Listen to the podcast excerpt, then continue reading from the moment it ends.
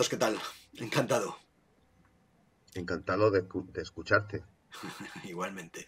Vamos a empezar con un, con un podcast que espero le guste a todos los fans. Eh, empezamos en este caso con el comuniqué. Eh, Santos va a ser el maestro de ceremonias, digamos, de todos los, los podcasts que hagamos. Yo en este primero, y a lo mejor en alguno más, le asistiré técnicamente. Eh, haremos toda la grabación, pero bueno, hablarán todos los demás compañeros. Eh, doy paso a los seis para que empecéis a hablar. Un saludo. Muchas gracias, Alberto. Hola. Hola a todos. Mira, falta uno por ahí que no sale la cara. Ya aparecerá. Bueno, buenas a todos, amigos espectadores. Hoy es un día histórico. Eh, sí, permitidme el autobombo, porque comenzamos uno de los proyectos que hemos considerado pioneros en, el mundo de, los, de y Mark Knopfler. Y bueno, se trata simplemente de, un video podcast, así de sencillo. Eh, el primero en habla hispana eh, sobre este tema. Eh, se llama Scotch All Night. Supongo que os viene a la mente una canción eh, y cualquier persona con ganas de compartir la, emoción es bienvenida aquí. Y como siempre digo, siempre, esto es hecho por fans y para fans, que es lo que más nos interesa. Y hablaremos de muchas cosas conforme vayan pasando los meses, porque este podcast va a ser mensual.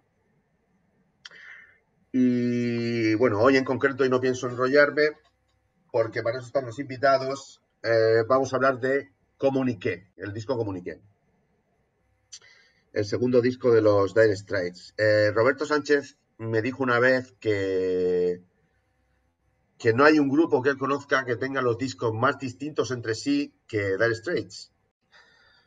Pero hay una pequeña excepción quizá en Comuniqué. Muchos dicen que suena un poquito al primero, eh, quizá con un nivel compositivo más alto, como nos dice Juanma en la promo. Eh, yo estoy de acuerdo. Y bueno, quizá un purista absoluto nos diga que, no cambiaría primero por nada del mundo, pero ya se advertía ahí la maestría de Knopfler. Mm, pero bueno, nosotros vamos a hablar del segundo e intentar hacer si hay que hacer alguna analogía con el primero también, porque es importante.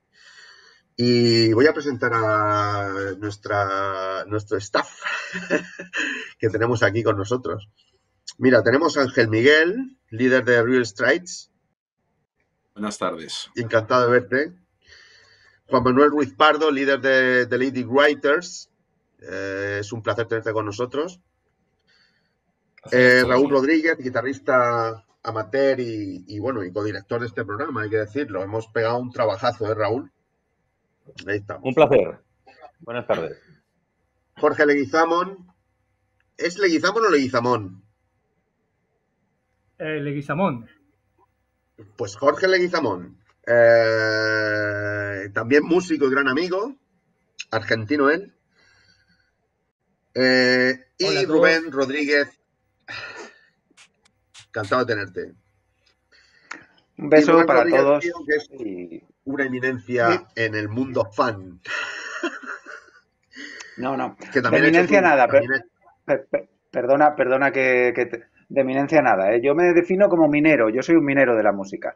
Y, me pongo el casco de minero y, y, voy con el pico y la pala buscando, buscando pues, eh, desde que tengo uso de razón, desde que tenía 15 años, por las tiendas de discos, por las ferias del disco y, cada pedacito de cosa de Dire Straits que llegaba a mis manos, atesorándola, coleccionándola.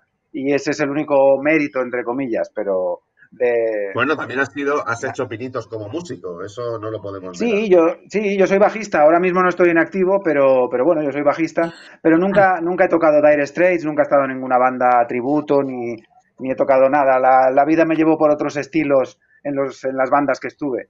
Nos dedicábamos más a hard rock y a otras historias, no, nunca toqué Dire Straits. Pero Dire Straits es la banda de mi vida y, y bueno, ya digo, como minero, como minero musical me, defino y me encuentro cómodo con esa definición. Muy bien, y bueno, como ya hemos visto, a los controles está Alberto Fernández Burgos, administrador de Spanish City. Eh, para mí es importantísimo que él nos haya ayudado a hacer el programa. Eh, no sabes lo que te agradezco el esfuerzo, de verdad. Eh, aunque sea una reiteración de lo de antes. Tú lo sabes bien. Bueno, sois por tanto todos grandes amigos, fans, miembros de los dos grupos de Facebook en español, Spanish City y Marno Esta de Argentina, a los que mandamos un saludo, ¿vale? He hecho una panda guapa hoy. Sí, señor. Y bueno, ya iréis viendo que tendremos otras sorpresas, intervenciones y tal igual. ¿Estáis cómodos? Mucho. Sí, totalmente. vale. Voy un poco, yo un poco cansado, pero, pero cómodo. No me extraña, no me extraña.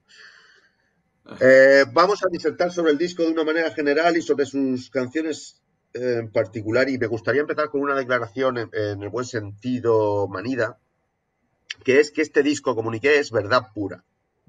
Y el adjetivo verdad se usa mucho en el caso de estos dos primeros discos. Eh, lo hemos visto también en la promo, pero a mí me falta desarrollarlo porque claro, hay muchas cosas que son verdad en este mundo. Entonces, yo quería preguntarle a Ángel Miguel que por qué comuniqué es verdad, que, a qué te refieres con eso, que si no son verdad los siguientes, que también son verdad. Y, por supuesto decir, decir que podéis que podéis ir pisando, como acaba de hacer Rubén, los unos a los otros. Ángel Miguel, bueno. Bueno, es que habría que reflexionar sobre el concepto de verdad, como estás diciendo tú, ¿no? Pero en este caso, cuando decimos que es verdad, queremos decir, quizás, que con ese disco se consigue ya esa simbiosis, esa mezcla entre la raíz americana y, lo británico, que quizás no se logró tanto en el primero. El primero suena excesivamente inglés, quiero decir, y eso no es malo, pero el haber grabado el disco en Nassau Point en las Bahamas y luego haberlo, haberlo mezclado y producido por, por Westler ya le da, le da ese rollo americano, ese rollo realmente de, las dos orillas, de lo que en el fondo termina siendo la música de Straits a la postre, que es, que es eh, la raíz americana, pero con, la sofisticación, la elegancia, la clase, el gusto europeo y británico en este caso. Yo creo que este disco es el, el, primero que es verdad en ese aspecto, en el que, que logra ya un poco mezclar las dos orillas.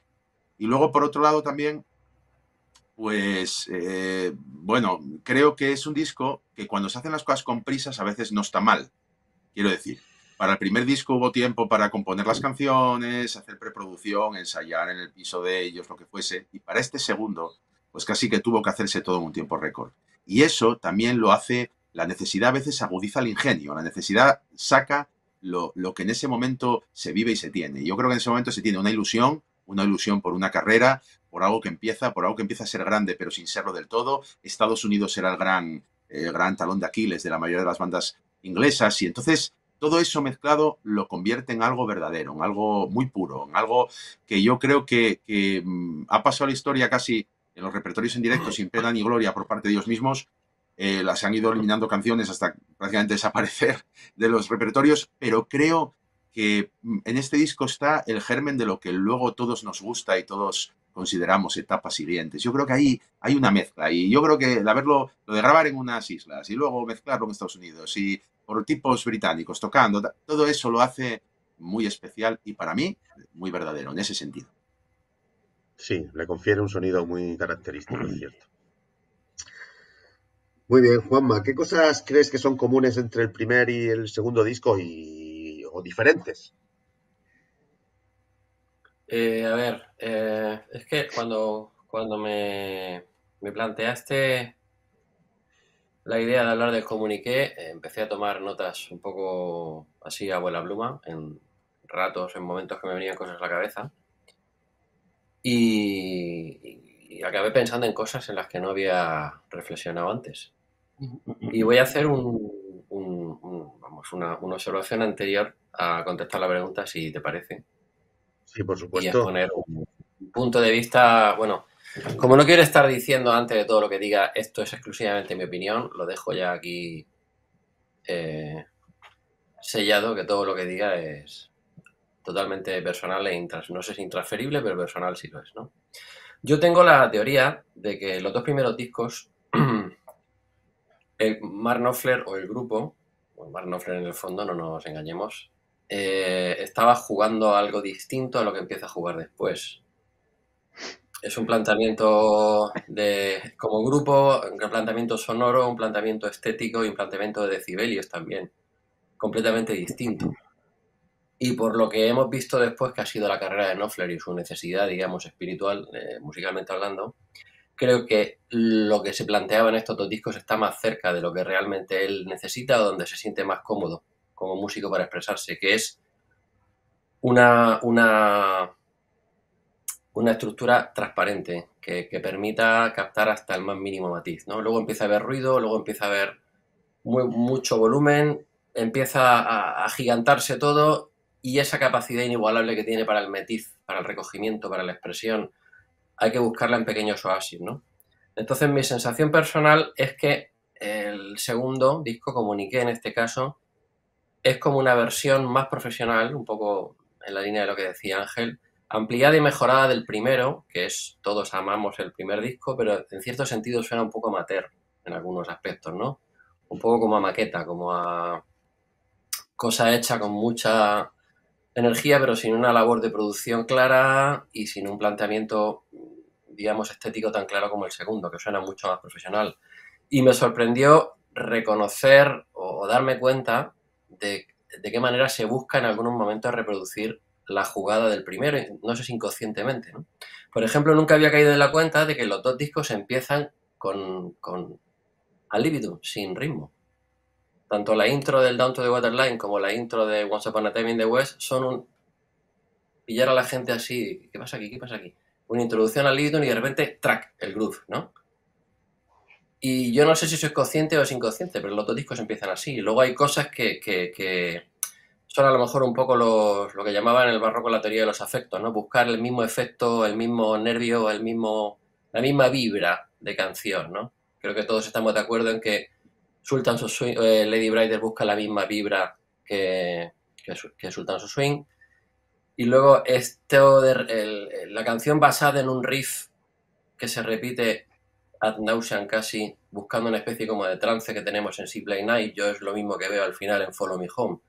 Un riff que se repite de manera casi hipnótica, obsesiva. Entonces, en, muchos sentidos yo veo como la misma jugada, es la segunda parte de la misma jugada. Sí. Fantástico. Eh, Rubén, esto podría hablarse, podríamos hablarlo también del primer disco, pero bueno, como están emparentados de alguna manera, iban a contracorriente, es decir, todo esto que muchas veces has hablado tú y hemos discutido hasta la saciedad, lo del punk eh, es un lugar común. Eh, este tipo de rock ya se hacía de algún modo, Cream, Gigi Cale, eh, porque si hablamos de la vorágine musical reinante, pues tenemos ahí la música disco, aunque daba algo de progresivo, incluso yo añadiría sureño, funk. Eh, eh, es, es, complicado. Yo creo que como todos un poco, ¿no? Hemos, hemos crecido leyendo el librito de Álvaro Feito y leyendo las biografías de Dire Straits que caían en nuestras manos. Y, entonces el lugar común de, todos los historiadores de la música ha sido decir que Dire Straits nació a contracorriente del punk, ¿no? que era como que a finales de los 70 el punk era la música dominante y como que Dire Straits iba a contracorriente de eso, ¿no? Y, bueno, cuando vas leyendo y vas eh, eh, investigando y te pones el casco de minero y vas picando y encuentras vetas eh, y, vas aprendiendo cosas, te das cuenta que eso, eso creo que ha sido un relato, es, mi opinión, igual podéis discrepar, pero eso ha sido un relato que se ha ido construyendo a posteriori, ¿no? Pero en aquel momento, en el año 78, 79, 80, el punk era un movimiento social que tenía la importancia que tenía a nivel social, como yo qué sé, como un poquito de em, rebeldía juvenil, ir en contra del establishment, pero que no tenía ninguna importancia a nivel, mm, a nivel musical en lo que al mainstream se refiere. Es decir, no se vendían discos de punk, nadie compraba discos de punk, los discos de punk no estaban en, en las listas de éxitos de ninguna manera. y los conciertos de los grupos punk tenían lugar en, baretos, en, locales, en antros de, de, 30 y 50 personas, ¿no? Tenía una importancia histórica realmente el punk, como luego el discurso oficial ha querido hacer ver a posteriori, ¿no? Y, bueno, eso se puede comprobar, es muy evidente, pero vamos, si tú te pillas, lo estuvimos hablando hace poco, ¿verdad, Santos? Si tú te pillas la, la lista del Billboard de los 100 discos más vendidos de 1979, eh, lo que dominaba era precisamente pues el, funk tipo Earth, Wind and Fire, el, rock melódico tipo eh, Foreigner, eh, la ELO, la Electric Light Orchestra, estaba Donna Summer en lo alto de todo de las listas, los Jackson Five, que creo que se llamaban The Jacksons en aquel momento.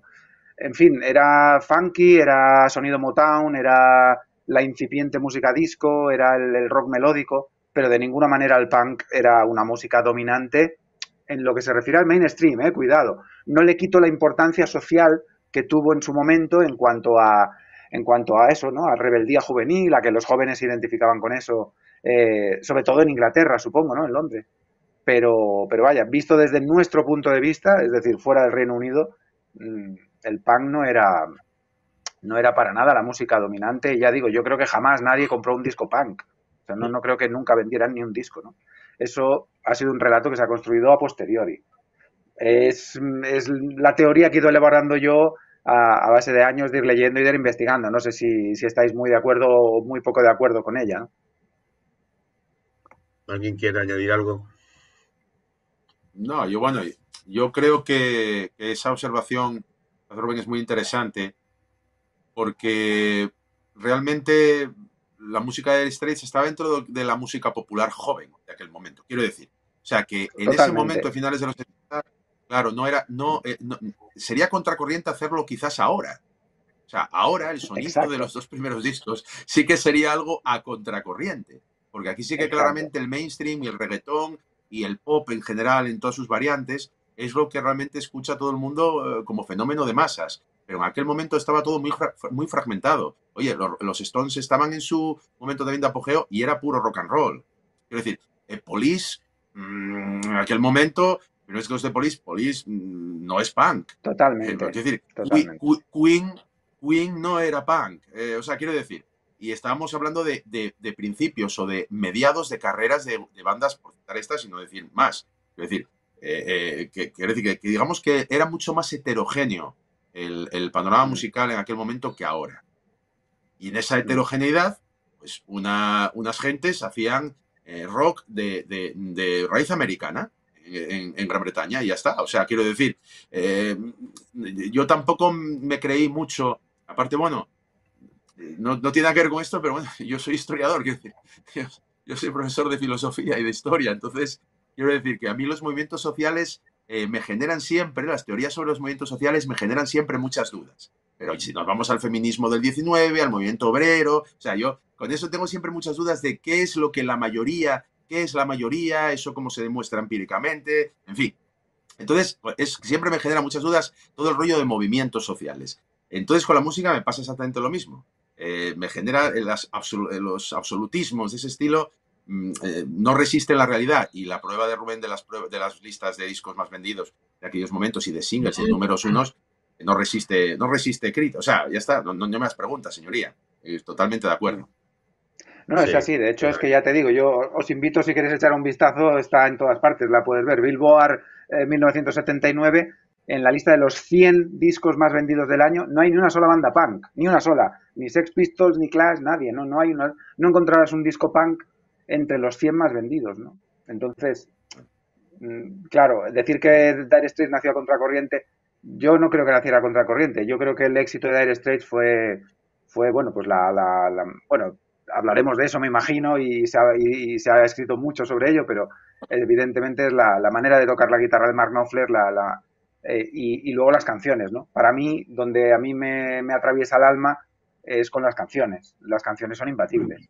Y, luego podemos hablar si las canciones de Comuniqué entran en el top 5 o en el top 10, eso me da igual, ¿no? Evidentemente Tunnel of Love, Telegraph Road son más grandes, ¿no?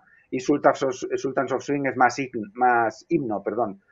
Pero, pero quiero decir, la calidad de las canciones, es decir, tú escuchas esas canciones y, son imbatibles. O sea, cualquier canción de Comuniqué es, es, imbatible. Os acepto quizá Follow Me Home como ese soft landing del final del disco, pero hasta Follow Me Home eh, cada canción es imbatible, son buenísimas y creo que ahí está el éxito de Air Straight.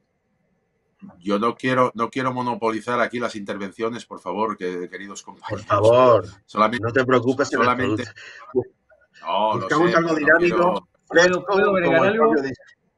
Pero es que yo soy de verbo, de verbo fácil y me, y me conozco. Entonces, eh, a ver, no, no, es que esto, esto es una, esto que estamos diciendo es una realidad eh, palmaria. Es más, habría un, que hacer un, un, podcast en algún momento sobre Mark Knopfler como guitarrista y como compositor. Y sin que nadie me interprete mal, eh, yo aún lo admiro más. Creo que es, es, es, mejor compositor que guitarrista. Sí, por seguramente. empieza todo, por eso compatibles empieza todo. Y así de. O sea, eso no significa que no sea un guitarrista excelente, pero, pero qué decir, sin esas canciones no hubiera sido el guitarrista que es. Es, las canciones son que las canciones son, Sí, son imbatibles. Yo creo que todos estamos de acuerdo, aunque no hay ninguna canción de Air Straits que no nos guste. O sea, si, si nos podemos ailear fino, siempre saldrá Les Boys o siempre saldrá. Pero, pero las canciones son imbatibles. Y es lo. Yo estoy de acuerdo. Mm. Yo estoy de acuerdo que si hubiera un ranking de compositores estaría bastante más arriba que en, ranking de guitarristas. Seguro que sí. Vale, Jorge. Legui, que, que, me he quedado con las ganas de saber qué, ibas a decir. ¿quieres, añadir algo más a lo que has dicho? sí, iba a decir algo. Me quedé pensando que sí, sí, es, es, correcto todo lo que decís, estoy de acuerdo, eh, pero hay por ahí unas, unas cositas que por ahí mm, entre el, movimiento eh, punk y, el mainstream, como vos le llamabas, eh, es como que no se mezclan. Es como que el punk es una especie de contracultura. Entonces no, no, va, no va a ir, eh, va como en paralelo en otro camino, ¿no? Entonces esas cosas como que no se cruzan. Después sí eh, afectó muchísimo a otros movimientos que vinieron. bueno, la New Wave y no sé, no sé como otros nombres, no me acuerdo, pero la historia que todos ustedes ya deben, deben saber. Y después una cosita que me quedó es que mm, vos decías, Dire Straits es una música, en aquel momento era una música para jóvenes.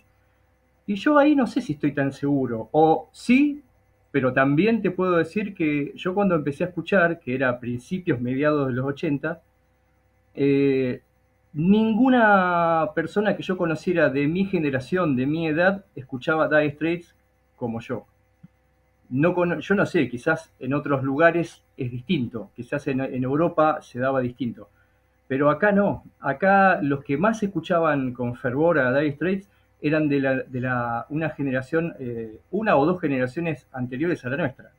O sea, gente que ya venía escuchando a Pink Floyd desde hace 10 años y, bueno, era por lo menos una generación atrás nuestra. Eso, me, me quedó eso nomás, una, una tontería que quería agregar. Sí, yo fue una etiqueta, o sea, no, más que... Estoy de acuerdo. lo que quise decir es que entraba dentro de lo que llamamos eh, música popular joven, pop, rock. O sea, quiero decir, algo que, está, no estaba, que estaba hecho para ser escuchado por, por gente, pues eso, desde los 20 a los 40 y pico, 50. O sea, quiero decir, no me refería al, sector joven, lo que entendemos por juventud, sino que entra dentro de eso, de la etiqueta de música popular. De música popular, de música, bueno, pues para público, no, no para ir a la ópera, ni a la zarzuela, ni, ni, ni tener una. No, sino, bueno, música no culta, vamos a decirlo así. Música popular, eso quise decir. Igual lo de joven no es muy, muy afortunado. El adjetivo. Está bien. Jorge, eh, a ver, ponte estupendo y cuéntanos por qué comuniqué es pura luz. sí, claro. Para mí, eh, tengo que desgranar un poco este, este concepto. Eh, primero porque hablamos de una revelación. Está bien, la revelación ya la habíamos visto en, el primer disco, ¿no? Pero muy bien, como, dijeron recién, eh, yo pensé exactamente lo mismo. El Communiqué es como el primer disco, pero más profesionalizado, sin, sin que por eso sea frío el disco, ¿no? A veces profesional me suena como algo frío pero es como lo mismo, pero exactamente todo sentido, más ya habían pasado la primera experiencia y en todo sentido eh, eso, eso estaba mejor aplicado. Y, y esa, mm, esta de la que yo hablo, esta revelación, eh, para mí se aplica mucho más a este disco primero todavía. Además, viene eh, hablando de, por ejemplo, hablamos, eh, nombra, hay tres temas en el disco que nombra la Virgen María. Viene trayendo luz por varios lugares, viene trayendo luz por estas revelaciones místicas o espirituales, trayendo luz hasta por la portada, la portada de Geoffrey Halpin. Eh, a mí me parecen esos, esos colores, me parecen cálidos, de, desierto que atraviesa este hombre solitario. A mí no me parece, eh, no diría ni despojado ni, frío, sino al contrario, a mí me parece que, todo trae revelación y luz. Eh, incluso, aunque se haya hecho antes el disco de, Bob Dylan, en los que participan eh, eh, y Knopfler, tiene algo también de, este sonido que, está aquí en, el comuniqué. para mí todo eso es, luz. Y también es luz el sonido de Knopfler en la guitarra, que hace que alguien en la otra punta del mundo, por no decirlo de otra forma, ame el instrumento, que soy yo, ¿no? Por supuesto. Eh, para mí eso, eso es luz, eso es la revelación. Eso es lo que me lleva a estar acá hoy con ustedes. A eso me refería. Fantástico, fantástico. Has estado estupendo. Bueno, ya va siendo hora de que nos diga algo Raúl. ¿Qué nos dirías de comuniqué en términos generales? porque, bueno, hay que recalcar que Van Noffer ya había adquirido cierta experiencia con respecto al anterior disco y esta experiencia se palpa en Comuniqué, claramente. ¿Qué nos dirías sobre Comuniqué? Bueno, yo creo que Comuniqué es, un gran disco sin duda y tiene auténticas eh, joyas. Por ejemplo, por decir una, Portobelo Bell, para mí es una, es una maravilla de canción. Y es cierto que lo escuchas y no te apetece saltar ninguna, ninguna de las canciones, cosa que suele suceder en la mayoría de los discos. Al menos a mí me, sucede. Si me apeteciera saltar uno en comuniqué sería, sería el último y como es el último, pues entonces no salto nada porque no me lleva ninguna cosa. Pero en todo caso y desde el cariño siempre. ¿eh? Yo sí creo que es un disco que es continuista, creo que es una cosa que es, es obvia, es, muy parecido al, al primer disco, ya apuntó Juan Manuel con muy buen criterio, que que se pueden hasta hacer pares de canciones, ¿no? Eh, haciendo la similitud y es, y es totalmente cierto. El caso, por ejemplo, de Sultans of Swing, para mí es, tiene dos hermanas gemelas, que es Lady Writer y, What's the Mother Baby. Y es verdad que tienen fraseos de guitarra muy, muy, muy similares, pero que no es nada malo, simplemente es una cosa que es, es, es objetiva per se, ¿no? El tema de los tiempos es, es importante. Eh, eh, Dire Straits se publica en junio del, 78 y para finales del 78 ya estaba grabado el, el comuniqué. Entonces yo creo que había, ahí había una especie de, de, cuestión a solventar entre cierta ansiedad por sacar el segundo trabajo, porque de alguna forma había que ir a conquistar el mundo y no vas a hacerlo con nueve temas. Y luego, por otro lado, tampoco había, había cierto miedo a pisar las ventas del primero con el segundo. Y entonces eso fue lo que hizo que se decidiera el, aplazar durante unos seis meses la, publicación del comuniqué. Y en todo caso, se siguieron pisando ventas, porque en el caso concreto de Alemania, pues el comuniqué se puso muy rápido número uno y Dire Straits seguía en el, en, el 3. Entonces, por aportar, no voy a hacer de polimalo, ¿eh? pero bueno, por aportar algunos datos de, ventas que si, ya sabéis que yo soy amateur, ¿eh? si alguno me equivoco me lo corregís sin ningún tipo de problema pero todos los discos de Dire Straits han alcanzado en las listas del Reino Unido el número uno. Todos, incluso Never Street, por, mucho que se haya criticado. Todos menos eh, Comuniqué y Making Movies. Y eso tiene algún tipo de respuesta. Y precisamente la respuesta posiblemente esté en, estos, en esta discordancia con los tiempos. Quizás no fue la estrategia adecuada, pero bueno, a posteriori siempre es fácil hacer este tipo de análisis. Pero creo que no respondió a la expectativa a nivel, a nivel comercial. Y para mí, a nivel personal, a mí parece un todo. Los dos primeros discos es un todo entregado en dos fascículos. Pero realmente creo que Nofer volcó sus ideas iniciales en esos dos, en esos dos discos. Y que para mí hago, eh, son equivalentes al concepto Early Straits. Como decía Juanma en la promo, un rock muy elegante, eh, con un sonido muy, muy cuidado, muy, muy expresivo. Y yo diría además que, que tenía una forma de pellizcar las cuerdas no sé si propia del timbre de Fender o, o, porque era así en aquellos momentos o por su propia juventud, que luego de alguna forma se fue, se fue atenuando. Es, entonces es muy reconocible esa, esa, forma, ese estilo de tocar de aquellos dos primeros discos, discos early. Eh, con los singles, por ejemplo, sucedió lo mismo. Miré un poco los datos y 20 sencillos de Dire Straits y el que corresponde a Comuniqué, pues es, tiene el, el quinto peor resultado en las listas del Reino Unido.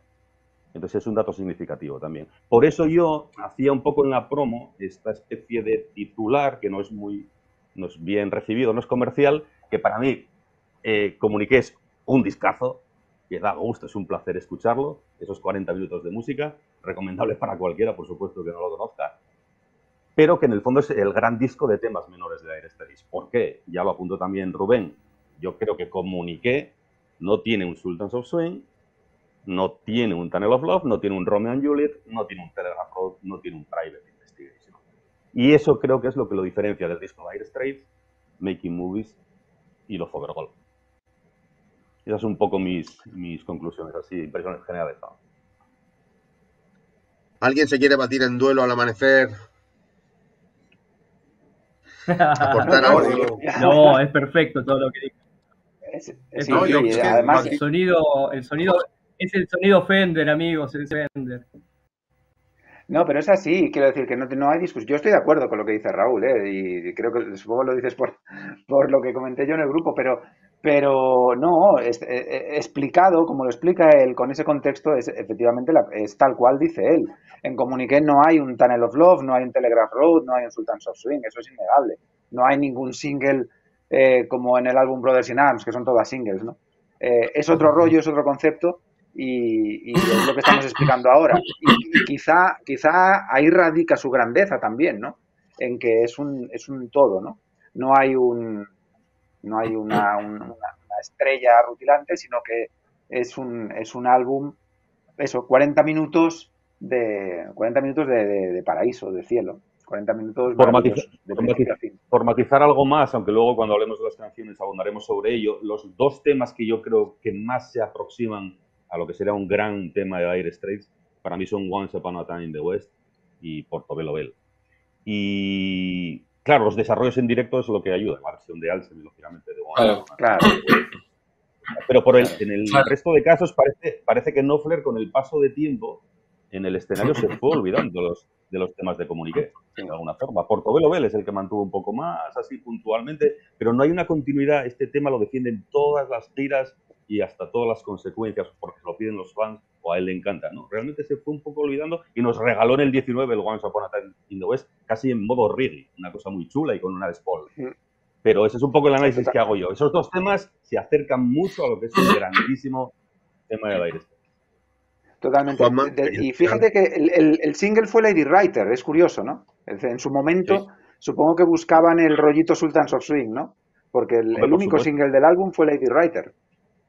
Y fíjate que tiene un solo central, tiene un solo central y un solo final casi retorcido para terminar. Tiene bastante paralelismo. Es, normal que no tuviera el mismo acogimiento comercial que lo reciente anterior de tanto éxito.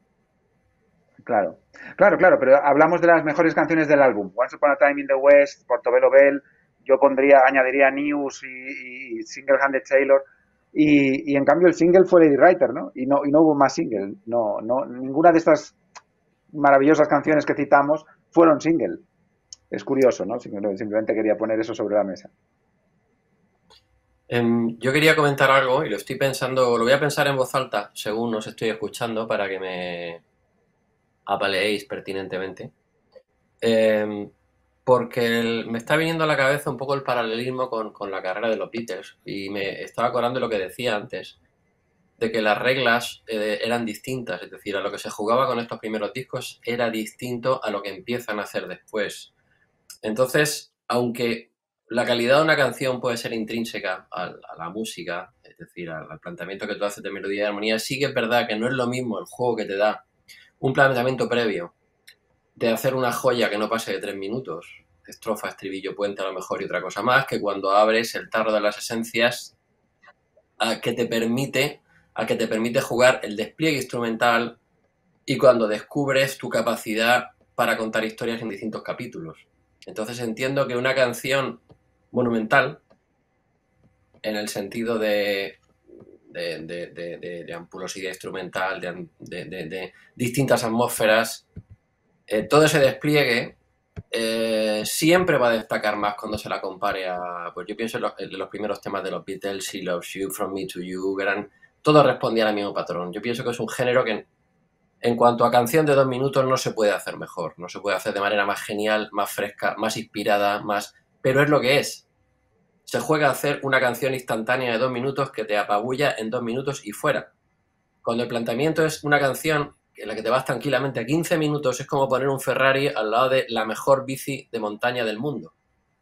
Por mucho que la bici sea una virguería, el Ferrari es un Ferrari. Entonces, las reglas son distintas y eso quizá explique por qué en, un capítulo tan grande de, monumentalidades como el que tiene Dire Straits después, no hayan aguantado el tipo algunas de estas joyas.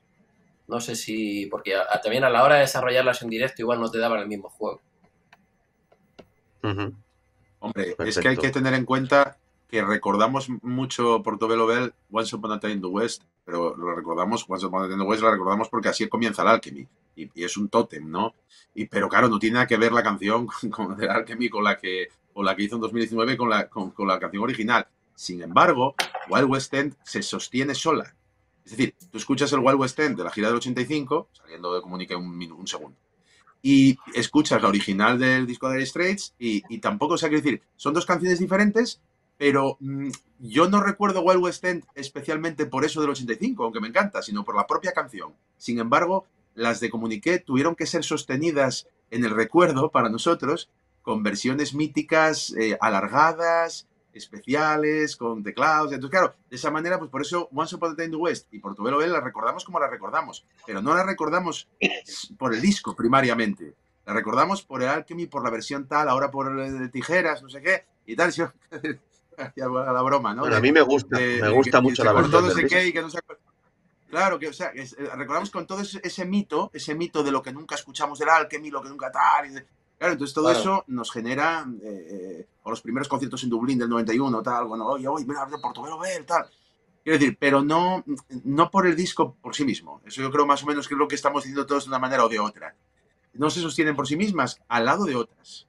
Al lado de otras. Porque, perfecto, escuchamos los Tunnel of Love del mundo entero, mundial, de todas las giras, Ahora nos, volvemos locos con la publicación de los 78, el 92, tal. Ahí estamos todos locos con el Tunnel of Love del 92, que maravilloso. Pero tú pones el de Making Movies y sigue siendo, mm, bueno, o sea, eso, no, en fin, no tengo palabras.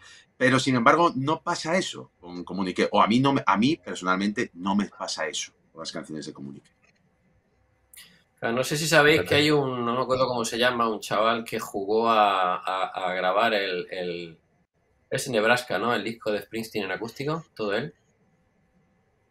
Creo que se, metió, con su grupo a hacer un experimento que me resultó muy curioso, que era imaginarse cómo hubiera sonado el Nebraska si se hubiera grabado con banda. Hombre, mi amigo muy interesante exactamente. Pues sería muy interesante o sería muy gracioso, me parece muy estimulante para la imaginación imaginarse lo que habría sido Comuniqué si se hubiera grabado con las reglas del segundo periodo. Es decir, con el despliegue correspondiente al segundo periodo, con los desarrollos pseudo-sinfónicos a la que le hubiera dado juego eso, hubiera sido un disco completamente distinto. que esas canciones no, no, está, no, era el mismo juego. Exactamente. Genial, esa aportación. Y por cierto, acordamos de eh, Stormy pero grupo en el cual yo milité a finales de los 90 fui de la primera formación de Stormy Mondays. Y bueno, seguimos siendo amigos, Jorge Otero y yo, y el disco de Nebraska electrificado es maravilloso. Maravilloso. O sea, eh, bueno. Pero es muy interesante el concepto. El, concepto me parece interesante. yo estuve, yo estuve en la grabación, yo estuve, vi, cómo se hizo, cómo, cómo, las deconstruyeron al revés, o sea, cómo pensó Jorge y tal, que es un gran especialista en, en y tal. O sea, la ida de olla maravillosa. Maravillosa. Allí era donde tocabas el bajo, Ángel Miguel. Claro, yo fui bajista de Stormy Mondays en el año 96, 97-98. Yo hice mi primera gira nacional. O sea, la primera vez que yo salí con un grupo a tocar por fuera de Asturias, eh, en plan profesional, fue en el 97-98 con Stormy Mondays de bajista. Ahí empezó todo. Ahí sí que empezó todo. De, de verdad. Sí, sí. Son muy amigos todavía, Jorge. Todavía hablé con él hoy por teléfono de una historia de que, iba con. No, compré un previo para el estudio, ya sabéis. Oye, me llamó. Todavía hablé con él hace un ratito. O sea que muy, muy buena gente y, un gran músico. Vale, muy bien. Yo tengo que decir que comuniqué que por mucha estima que siempre le he tenido, pues no, no era mi disco favorito. Eh, no es que ahora lo sea, pero se ha dado la circunstancia de que preparando este, este podcast, leyendo, escuchando, pues me he reconciliado con él. Que no es que nunca haya estado enfadado con él, pero sí que es cierto que no era de mis favoritos y ahora mismo lo considero un discazo eh, impresionante. Eh, me encanta, me encanta. Bueno, vamos a pasar a un compañero que nos quiere decir pues un pequeño, unas pequeñas cositas de Comunique, que se llama Larry Viñas. Es músico también, amigo de la comunidad Spanish City. Vamos a ver lo que nos cuenta y ahora comentamos. Yo es que pienso que a Knopfler ese disco le consolidó a él, eh, se dio cuenta que le gustaba su música, que, mm, veía que, bueno, que era capaz de componer y, creo que cogió plena confianza. Y es que es un disco redondo, tío, porque yo como músico que llevo toda la vida tocando, eh, eh, cada vez que te metes, después de tantos años, algo le encuentras.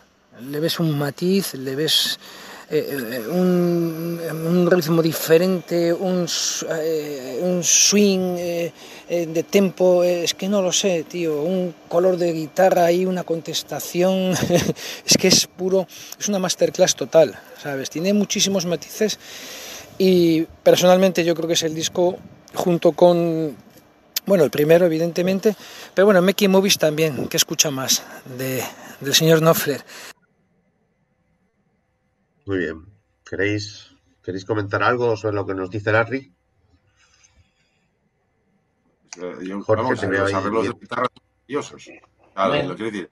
Eh, los arreglos de guitarra son absolutamente maravillosos. Como bien dice Roberto en el vídeo, cuando que, este, donde analiza Single Hand Sailor y tal, eh, o sea, que decir, hay cosas que hay que pensar, que hay que sentarse a pensar, que no surgen de una improvisación, que no surgen de estar tocando lo primero que tienes en plan escalar, ¿no? Sino que surgen de pensar lo que quiero hacer aquí, de qué manera, cómo puedo ser modal, cómo puedo utilizar de repente este cambio de acorde. O sea, está todo pensado de una manera maravillosa.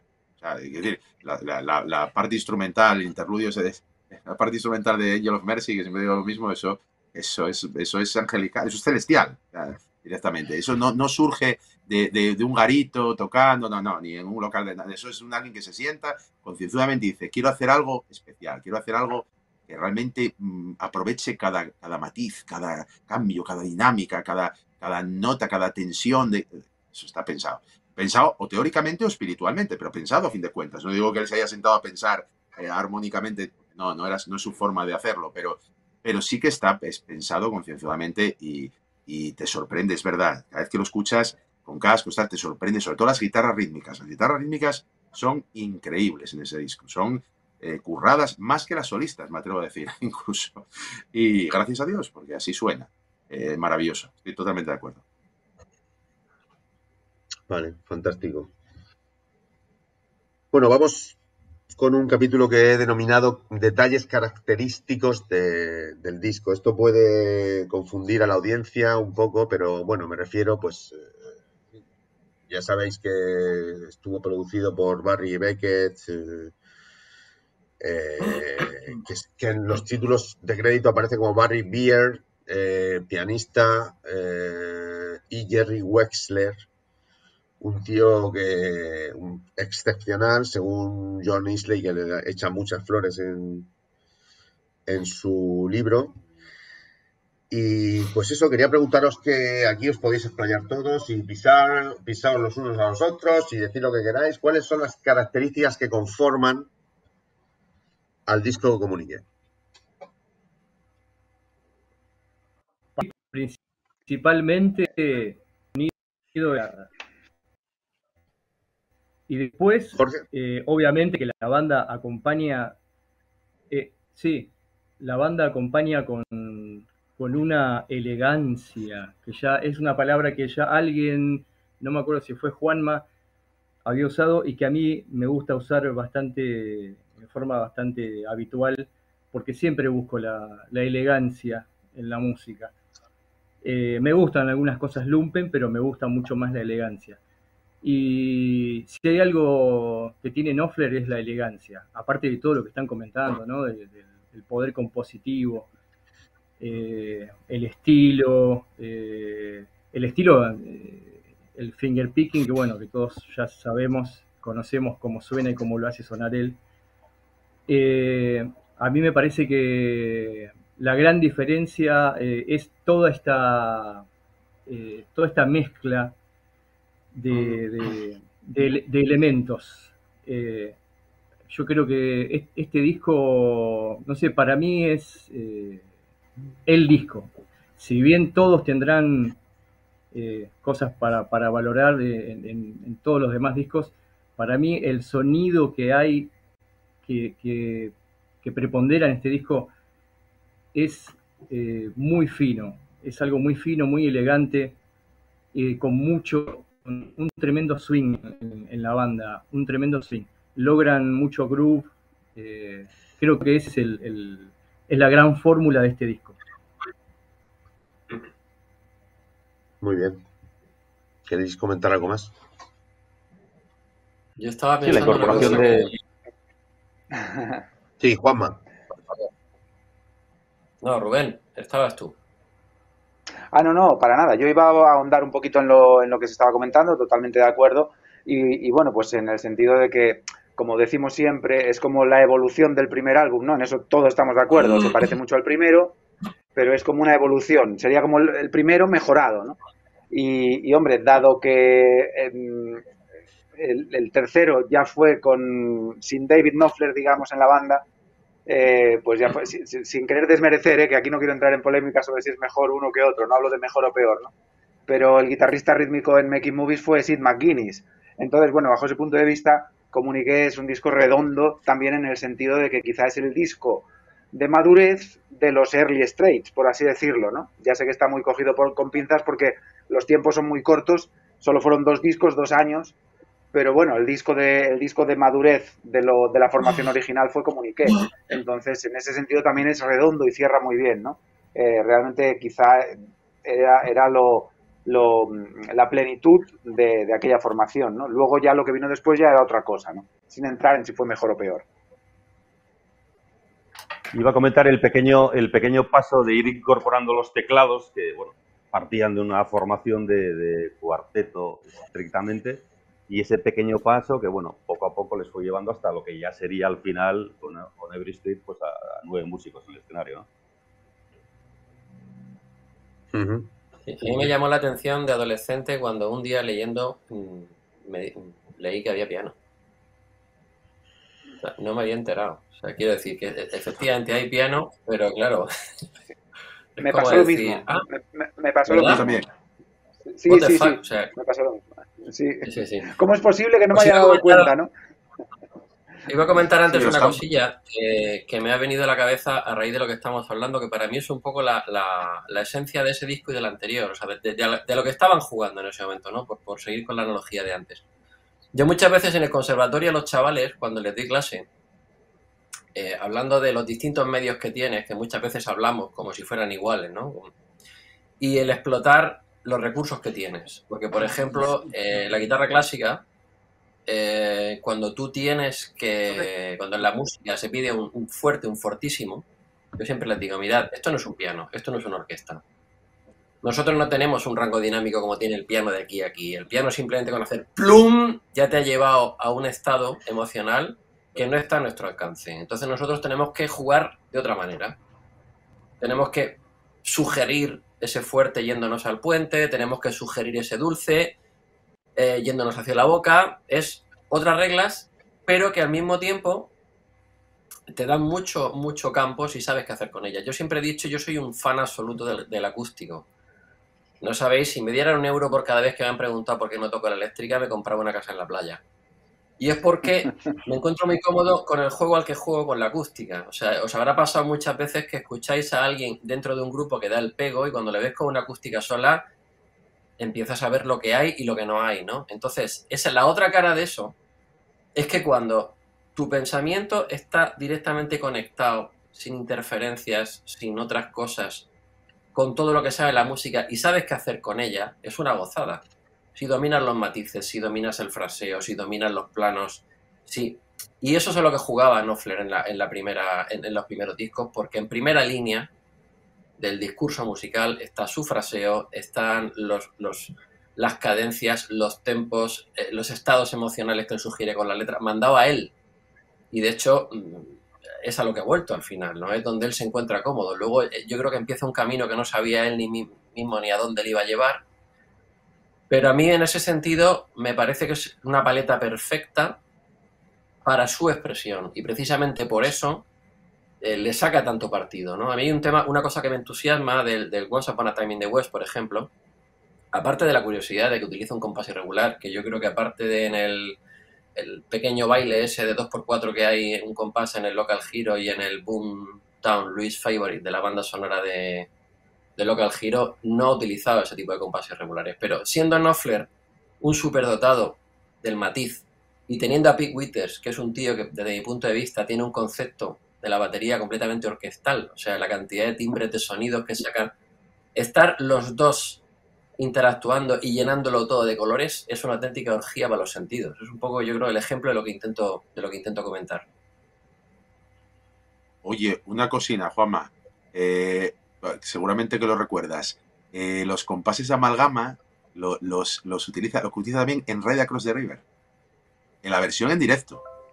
Bueno, y la del disco también. Es decir, va mezclando 4x4 y 3x4. Es lo que sucede también en What's Up in the West, si mal no me Ah, sí, sí, es verdad. Sí, sí, sí, y en Across the River son las dos únicas en las que, porque al final lo de Local Hero es ese rollo folky de, de meter 2x4 dentro de 4x4, que al final no cambia la... Sí, es una anécdota, es anecdótico, sí que es verdad. Tienes razón, tienes razón. Y What's West es exactamente el fenómeno parecido de, amalgama. 4x4 y 3x4. Eh, es, razón, es curioso, son los, dos eh, únicos ejemplos de la carrera. Los dos únicos. aquí entre nosotros era que nadie nos oye, es que el Radio Cross the River y One World para mí están como en una cápsula un poco fuera del planeta. por eso lo recordé yo, a mí me, como, yo soy muy de Brothers in Arms, por eso lo recordé porque lo tengo muy presente. Además, la tocan mucho en directo. Entonces, bueno, la tengo. Esas son de las que cuestan. Cuestan. Cuesta más de lo que parece. Porque No, no, no, no, es tan intuitivo como, como claro. Y son dos ejemplos muy, muy. Sí, sí, tienes razón. Y al ser tan lenta, es como que no te viene tanto a la memoria que es un compás irregular, pero es verdad. Tienes razón. pero lo es. Y es, y es más complicado incluso tocar.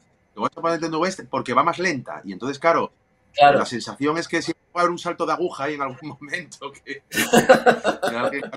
después, ¿eh? yo lo llamo siempre salto de aguja. Saltó el vinilo ahí sí, sí, sí, que es cierto, sí. bueno, eh, sí. Eh, las dos veces que te he visto, Ángel, has salido con el Ride Across the River. Que la verdad es que en directo gana, gana mucho. Bueno, mm, hay algunos apuntes que he tomado de la reseña de Vicente Rubén Pascual Pla, que encontraréis en la guía de los grupos de Facebook. Eh, y son algunos extractos muy interesantes. Por ejemplo, ya surgieron algunas pequeñas rencillas entre los hermanos Knopfler en este disco. ¿Creéis que eso ya empezó aquí, ya empezaron aquí las desavenencias? Hombre, es que en el documental, poco después, el Arena 80, el, de, después de la gira de Comuniqué, eh, David Knopfler aparece totalmente devastado. O sea, tiene, mayor cara de cansancio que la que tengo yo hoy, y es decir, o sea, no, aparece totalmente, o sea, se ve como derrotado ya, ¿no? Yo, yo creo que eso tuvo que venir de antes, claro, yo me lo, lo puedo imaginar. Sí, ya empezaron, ¿no? Creo, vamos, no sé. No, Supongo. Hablabas del 80, me parece, ¿no? Claro, es que aparte ese tipo de cosas nunca son de un día, ¿no? Es la gota colma el vaso el día de la grabación de Making Movies, pero, pero en aquel momento, pero eso tiene que acumularse de tiempo. Es como lo que nos pasa a todos cuando nos decepcionamos con alguien, cuando una pareja, un amigo, lo que sea. Esto se va cociendo lentamente. Y yo creo que esto se fue cocinando lentamente, pero claro, es que, es que la sombra del ciprés es alargada. claro, es que intentar, intentar estar, salir en la foto en el mismo sitio que, que Mark es complicado. Quiero decir, entonces yo creo que John Isley siempre supo asumir el papel mm, que le tocó y por ese motivo, eh, y por lo que cuenta en el libro y todo, yo creo que se ha mantenido como amigo también de Knopfler y, hasta el final. Ahora anda por ahí por lo de Christie, lo de la subasta, está por ahí y, hablando con gente, gente que fue por ahí lo conoció.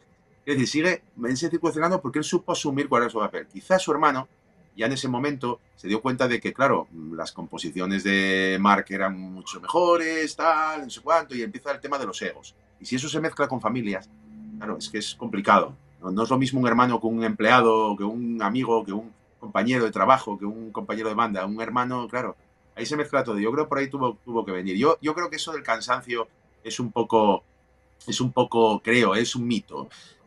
No te puedes cansar de ese éxito. O sea, vamos a ver, vamos a ser sinceros vamos a ser claros, llevo tocando toda mi vida. Y si de repente tengo la oportunidad de hacerlo al nivel de esas, de esas giras mundiales tal, puedes tener otros motivos. A lo mejor la vida te tira por otro lado, a lo mejor tienes que renunciar a cosas que no quieres renunciar, pero no te puedes cansar de eso. O sea, quiero decir, eso es imposible, sobre todo un año. Hay otras cosas. Yo creo que hay un problema de, egos, de, bueno, en fin.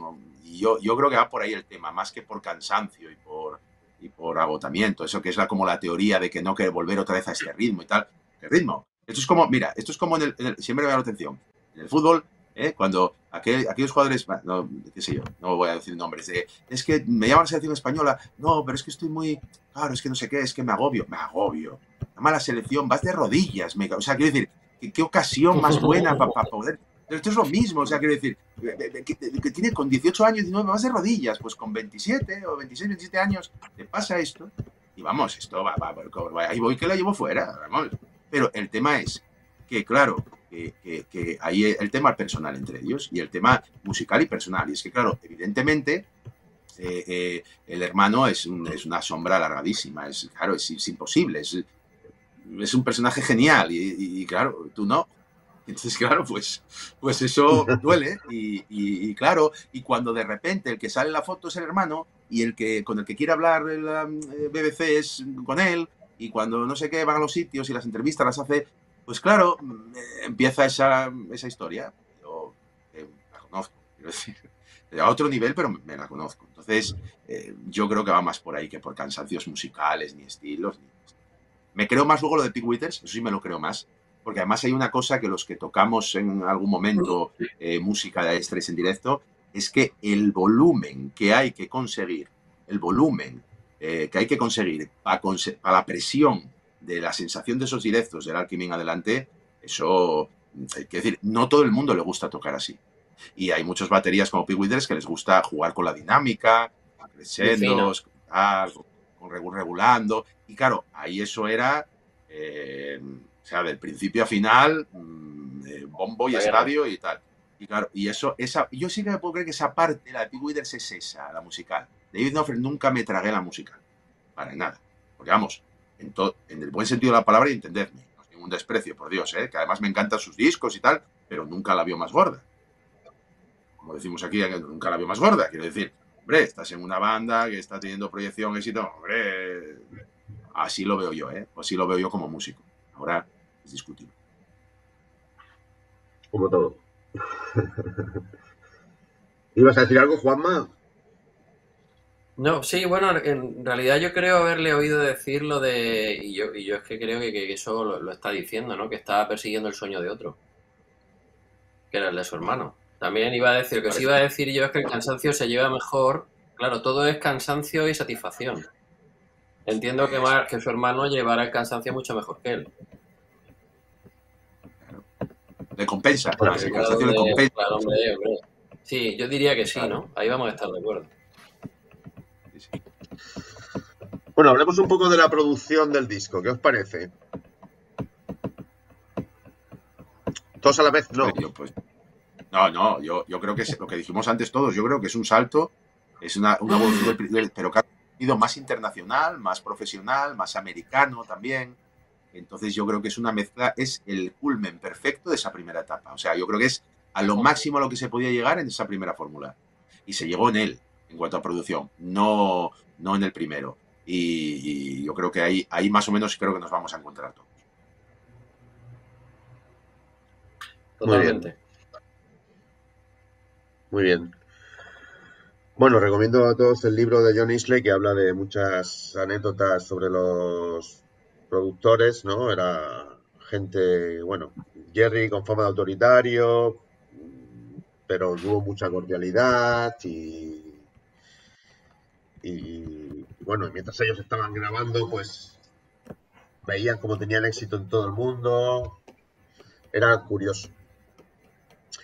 Bueno, pues muy bien, me parece muy bien todo lo que estáis diciendo. Vamos a ver ahora un vídeo de, de un amigo de Paco Fox, un gran comunicador, cinéfilo, melómano, al que le dije, échame un par de minutos. Y bueno, pues como le gusta mucho hablar, al final fueron un poquito más. Vamos a, vamos a ver si lo podemos escuchar, que me mandó algo en vídeo muy interesante, de verdad, muy interesante. Hola a todos, soy Paco Fox McClure, me conocerán por otros podcasts como Tiempo de Culto de Foxverso y por cosas que hago en cine, bueno, hay una peli, cosas. Entonces voy a hablar un poquito de Comuniqué, que no es mi disco favorito de Street, pero es el disco más polémico en el sentido de que es como el difícil segundo disco que se habla de todos los artistas, que dices, te has tenido toda la vida para componer el primero, pero solo has tenido na para componer el segundo, pero en este caso es que era na, na, porque Hoy en día todavía se tiene más tiempo para hacer eh, un segundo disco porque pasa más tiempo a la hora de lanzar eh, vinilos, pero es que en esa época esta gente, yo creo que Mark tuvo, no sé, cuatro, cinco, seis semanas entre la salida de Dire Straits y la grabación de las demos de Comuniqué, que bueno, casi todas las canciones se grabaron, pero luego había unas demos previas menos, creo que la propia Comuniqué, y a lo mejor otra más. Entonces, vamos a ver, este, este disco, pues sí, es complicado porque mucha gente le echa en cara que es como una copia de varios temas del primero, pero yo, no estoy tan de acuerdo. Yo creo que el primero, cuando es alto, es increíble, pero tiene algunas canciones que yo paso, eh, paso. Yo prefiero el ambientillo y la consistencia de este a veces, dependiendo de cómo tenga el estado de ánimo. por ejemplo, a mí no me gusta Six Blade Night. Y Follow Me Home siempre se dice, bueno, viene a ser Six Play Night, no, pero mm, me gusta más el ambientillo ese, a lo mejor porque yo qué sé, a lo mejor porque me gusta Chris Ria y tengo todas sus canciones de playa y Follow Me Home es una canción de playa, pero una canción de playa muy bonita porque, y empiezo por esa porque es la portada del disco, que curioso, ¿eh? una de las canciones más raras que sea la inspiración para la portada del disco, porque parecen al atardecer, yo creo que porque se llama Follow Me Home, por los ruidos que tiene. No, no es una canción de qué calor estoy tomando el sol, sino es una canción eh, un poco con pesadumbre.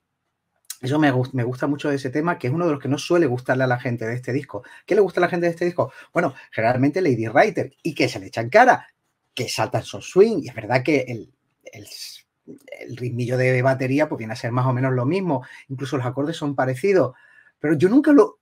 O sea, yo no lo supe hasta que alguien me lo, me lo echó en cara. Yo nunca lo supe ver. Bueno, claro, estamos hablando de que yo este disco lo escucho muy, muy, muy joven porque yo creo que tiene su propia personalidad, quizás porque las letras sean totalmente distintas. Todas las letras de este disco, además, son bastante más variadas de lo que parece.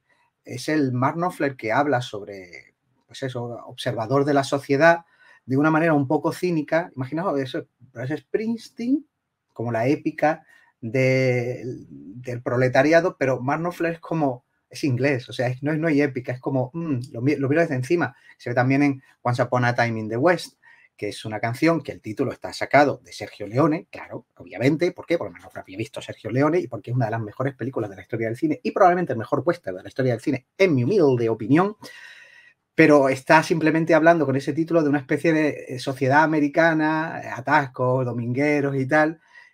Ah, es irónico contrastarlo con el Once Upon a Time in the West, que es una cosa que se le presupone épica. Eh, ¿Cuál sería mi canción favorita? Porque estoy hablando así un poquito a salto de mata, pero ¿cuál sería mi canción favorita de este disco? Stranded Sailor, que es una canción totalmente diferente a nivel de letras, porque de hecho no sé de lo que va. A mí me gusta mucho por varios motivos. Uno, porque la letra va sobre cosas marítimas y yo tengo esa querencia, esto es lo que hay. No, no, sé exactamente qué es lo que está contando, pero sí que hace referencia a barcos que estaban varados por allí, por Londres y tal, a barcos antiguos.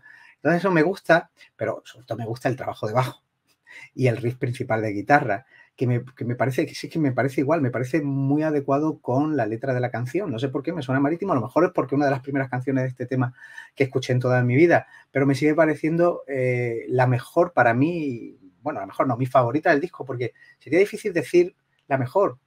Hay alguna que sería menos favorita, pero es que es un disco muy consistente. A lo mejor mi menos favorita es la propia Comuniqué y le ponen de título una canción que esa sí que creo que se grabó y se compuso directamente en Nassau, que es donde se grabó el disco, creo, ¿eh? lo mismo me equivoco.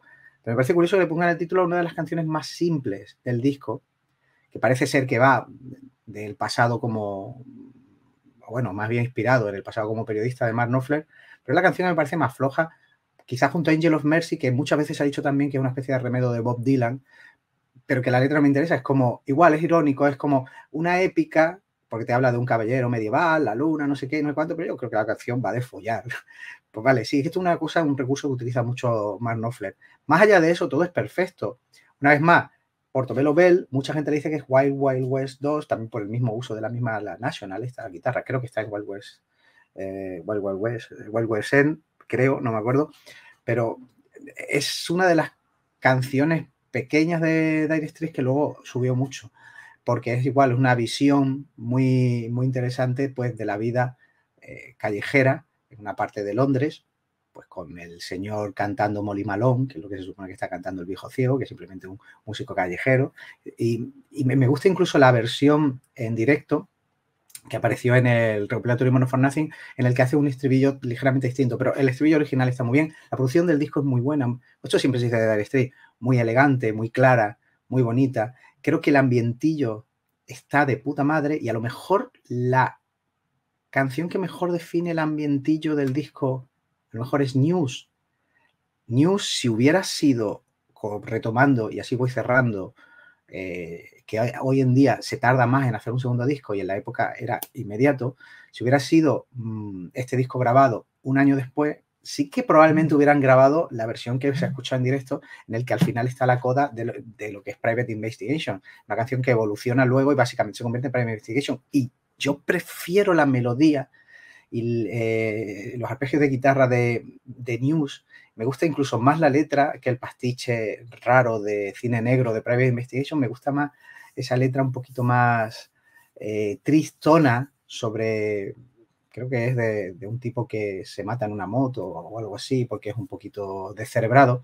Me gusta bastante más y hubiera estado muy bien con esa coda, pero claro, porque yo soy de rock progresivo y me gustan las codas, me, gusta, me gustan las canciones largas y por eso mi disco favorito de Dire Straits es Love Over Gold. Sin embargo, este disco en general, del que creo que he hablado de todas las canciones, me parece, no sé si me ha quedado alguna en medio, eh, me parece uno de, bueno, es que a mí me gustan todos los discos de Dire Straits, incluyendo Never Straits, menos, más irregular, me parece uno de los discos de mi vida. Sobre todo, eso digo, quitando lo mejor el más alegre comuniqué o el rarillo mm, Angel of Mercy por el ambiente. Y el ambiente es tristón. Pero es que yo soy un triste. Esto es lo que hay. Nos vemos pronto.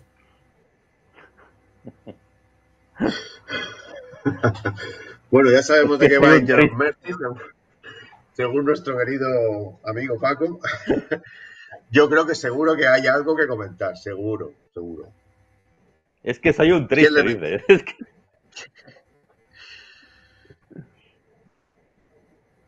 Oiga, no te escuchamos, Ángel.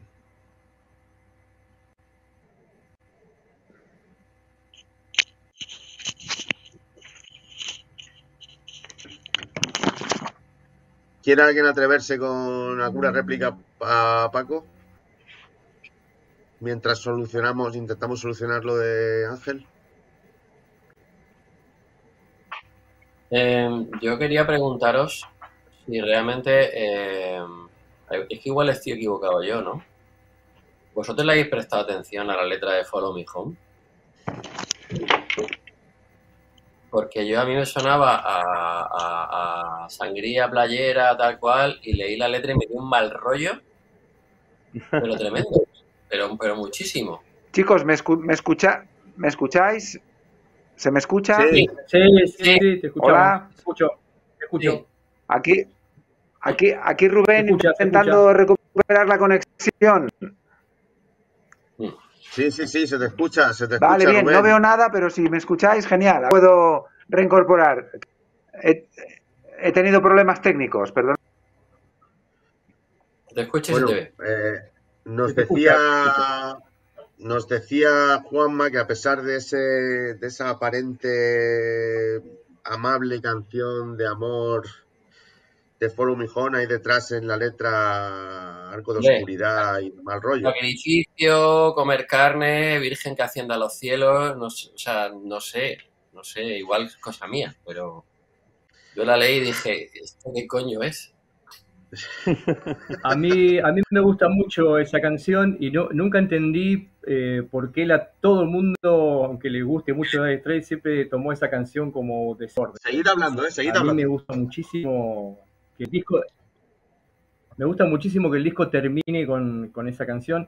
Dudo, no sé, esto no lo sé, alguno de ustedes me lo, me lo puede... Es una pregunta que quería hacer en este, en este podcast dudo que esa canción ya haya sido previamente llevada, eh, previamente compuesta, eh, antes de llegar a, a Nassau, pero esto no lo sé. Yo calculo por el sonido de la canción, me, suena que fue compuesta ahí en las Bahamas. Eh, y, a mí lo que siempre el rollo que me dio la canción fue como de un ritual. alguien que está en la playa, que no es de día, que no es de día precisamente, Alguien, sí, alguien que ve un ritual nocturno, no, no un día de playa, sino un ritual nocturno en la playa, eh, un ritual de las personas que son originarias de ahí. Eso es lo que yo imaginé, sin eh, saber exactamente lo que dice la letra. Sí, es la escena de las películas de King Kong justo antes de que aparezca King Kong, ¿verdad? sí, sí, sí. tal cual. Pero con la chica allí, allí a, punto de, a punto de abrir las tripas. Entonces fue como, Chris Ryan. Es lo más opuesto a estar tomando. Sí, sí, sí. Sí, sí. Pues ¿Me, escucháis, chicos? ¿Ya me escucháis? Sí, sí, sí. Bueno, tuve un pequeño problema por aquí. Nada, ya está resuelto. Pero estabas hablando, ibas a decir algo y queremos escucharte con toda atención. Me puse tan nervioso con el problema y solucionarlo que ya no, me, no recuerdo eh, qué iba a decir. Igual ibas a discrepar de lo que decía. Igual ibas a discrepar de lo que decía de Mercy, puede ser.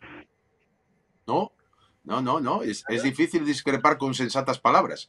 Quiero decir, no, no. Igual iba a añadir una, una cara más al poliedro, ¿no? Pero, en este caso no, no recuerdo el qué. Y para. Bueno, con aquello que vas a decir no es más bello que el silencio, pues no lo vayas a decir, ¿no?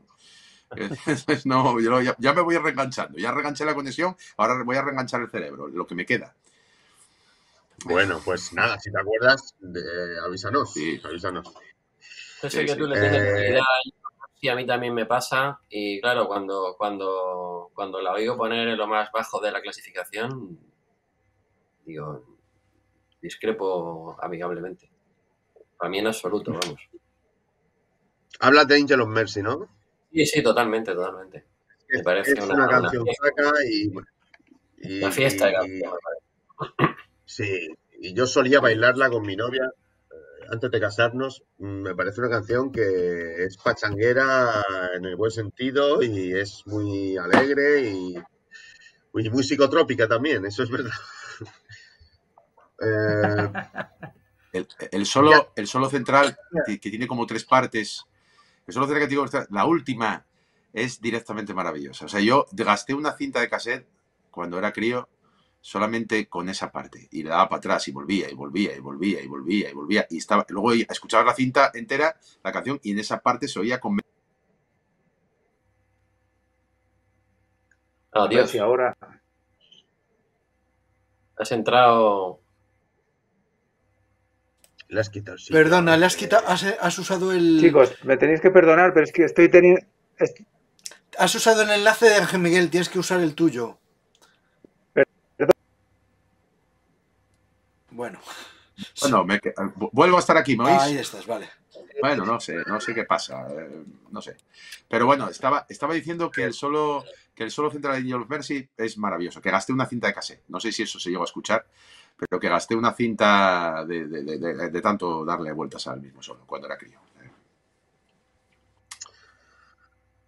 Bueno, este vídeo algo especial de Paco Fox nos, nos lleva directamente al, al, tema de las canciones, ¿no? Porque él habla de muchas de ellas. Eh, Bueno, antes de proseguir con las canciones, entre todos los miles de emails eh, que hemos recibido de todo el mundo, queremos destacar el de Carmelo Otero Morris de Huelva, un gran amigo y muy participativo en los grupos, y nos da una serie de directrices. Voy a leer, voy a leer son correos interesantes. Eh, buenas tardes, eh, me gustaría mucho que en el próximo podcast de Comunique se analice cada tema del álbum cuáles son las guitarras que toca más en cada tema y también comentar la gira del álbum. Bueno, la gira la comentaremos, hay una sección sobre la gira, Carmelo. Sin lugar a dudas será magnífico este podcast y espero que no sea el único. Gracias por el gran trabajo que hacéis. Eh, luego nos envió otro correo eh, mm, para los muy cafeteros Buenas tardes, Santos. Aquí te expongo otra duda sobre el disco Comunique. Creo que para la grabación del tema Portobello Bell le prestaría a la National su amigo Steve Phillips. Ya se la prestó para la grabación de dos temas en el primer álbum. Observando el programa de la BBC 2, BBC 2 Arena, es muy raro que Mark no nos enseñara su National. Hasta la gira On Location Tour no la vemos en sus manos. Me imagino que hasta 1980 no la compró y la usaría para la grabación de Making Movies. Bueno, pues como digo, nos aportas cuestiones muy interesantes. Y pues vamos con Raúl, que se ha preparado un poco estas cuestiones. Y ya sé, eh, si queréis directamente, ya empezamos a mezclarlo con las guitarras de cada canción y todo. Perfecto. Lo primero, agradecer a Carmelo eh, su implicación enviándonos sugerencias, preguntas y animarle a que siga haciéndolo así con esa ilusión y entusiasmo. Gracias de verdad. Eh, bueno, yo encontré una información que me resulta muy interesante. Hay un magazine del Reino Unido que, bueno, publica sobre, sobre música popular desde hace muchísimos años, se llama Mojo. Y en el año 95 le hicieron una entrevista a Knopfler y precisamente habló de este tema, de, las, de su relación con las guitarras eh, resonadoras. Entonces, decir que eh, obviamente está, el tema está relacionado con Steve Phillips, que se conocen allá por los años 60, finales de los 60, me parece que en la época eh, periodista de, de Knopfler, y de hecho tocaron juntos, formaron un dueto y tocaban juntos, y había como cierto protagonismo en las guitarras eh, resonadoras. La primera guitarra resonadora que se compra Knopfler es en el año 69, precisamente. Y el artículo dice que la compra un viejo señor de, de Gales, y esta resonadora es, eh, es una National, pero es un modelo tricono. No es la que estamos habituados a, ver, la más famosa que hablamos luego de ella. Y esa guitarra, por ya comentar curiosidades, que es una guitarra del año 28, 1928, eh, todavía pudimos verla en los escenarios en, allá por 2005, incluso hasta 2008, en manos de Richard Bennett, que la utilizaba en modo lap steel para el tema eh, All That Matters y también en los meet and greet eh, que se hacían durante aquellos, durante aquellos años. Eh, el artículo dice que pocos años después de esta, primera adquisición de, ese tricono, es cuando Knopfler le compra a Steve Phillips la National, que ya es otro modelo, que es la, O-Style del año 1937. Y esta es la guitarra, con mayúsculas. Es la que es portada de Brothers in y es la que todo el mundo de alguna forma conoce. Yo diría que esta guitarra es súper especial. ¿Por qué? Porque, bueno, no sé exactamente el año de la compra, pero dice early 70s. En otros sitios he visto el 78, pero bueno, está claro que en los 70 Nofre le compró por 120 libras a Steve Phillips esta pedazo de, guitarra resonadora. Y lo curioso que tiene es que eh, yo creo que Nofler desarrolló un apego tremendo a esta guitarra, porque si echamos números, y si es verdad que la compró en los años 70 primeros, pues es que todavía la vimos en los escenarios en 2008. O sea, son más de 30, 35 años con una misma pieza de guitarra. Y eso yo me atrevería a decir que no se puede decir de otras guitarras. Alguien dirá, no, la Les Paul. Les Paul hay varias distintas y ya hablaremos de ello en, posteriores podcasts. O la de Walk of Life, que está siempre ahí. Bueno, esa es del 83 y todavía la vimos en 2008 para, para Cannibals, pero no son más de 30 años. Eh, por tanto, creo que es una guitarra muy, muy especial para Knopfler. Y eso creo que contesta de alguna forma la pregunta de, de Carmelo. El artículo dice, y los he cruzado con otras informaciones, que la utilizó en todas las grabaciones de los discos de estudio, con lo cual podemos deducir que con ella se grabó eh, los temas en los que usa resonadora, que son Water y eh, eh, Wild West, no, Wild West no, está, sí, Wild West y luego en Portobello Bell en Comunique, y luego, por supuesto, en todos los posteriores discos, y diría que, diría que en casi todas las giras en, directo. No, no me suena alguna en la que no estuviera presente. El fin de esa guitarra en los escenarios, pues está por 2006-2008, en la que se hace una copia exacta, una nacional copia exacta de la, de la 37. Y todos nos dimos cuenta cuando estábamos en los conciertos porque es que brillaba muchísimo. Y nos vamos, esta no es la de siempre, esta es otra. Se hizo una, una copia exacta y además hacía una cosa muy peculiar, ¿no? que dice mucho de su personalidad también, y es que durante un par de giras estuvo sacando al escenario la vieja y la nueva. Y lo que hacía, que es muy curioso y es lo que me llama la atención, es que para los temas como Bonaparte o de Fish and the utilizaba la nueva, la que brillaba tanto y era, y era reciente, pero sin embargo para el Romeo and Juliet y para la intro de Telegraph Road, pues sacaba la, antigua, también se apreciaba la, la, diferenciación. Por eso yo creo que tuvo una relación muy especial con, esta guitarra, y de hecho yo creo que la nueva, esa copia, esa copia exacta, yo creo que no llegó a tener tanto feeling con ella, porque además si os fijáis, en 2019 o sea, poco más de 10 años después tocaba Romeo y Juliet en la última gira con una distinta, que ya de esa no tengo ni, ningún tipo de, información. Y ya por cerrar un poco el tema, por cierto, esta guitarra del año 37 no se subasta en Christie's y nos podemos aventurar a decir que sigue en posesión en manos de, en manos de Knopfler, que será, será otro debate el qué, guitarra se queda y cuáles y cuáles no. Y esa es un poco la historia. ¿eh? Por tanto, por resumir, la respuesta corta sería que esta sería la guitarra que estuvo presente en todas las grabaciones de discos y, en, y también en prácticamente todas las giras o todas. Eh, la segunda parte de la pregunta que es, ¿por qué no la vemos o tardamos en, verla en, directo? Yo esto es opinión, ¿eh? ya no yo, ningún tipo de artículo ni información contrastada. Yo lo que creo es que en, la primera parte de años 78, 79, conciertos como el Rock Palace, etcétera, pues eh, Knopfler no utilizaba la resonadora en directo porque lo que hacía era los temas que utilizaban resonadora en estudio los hacía en un formato eh, eléctrico.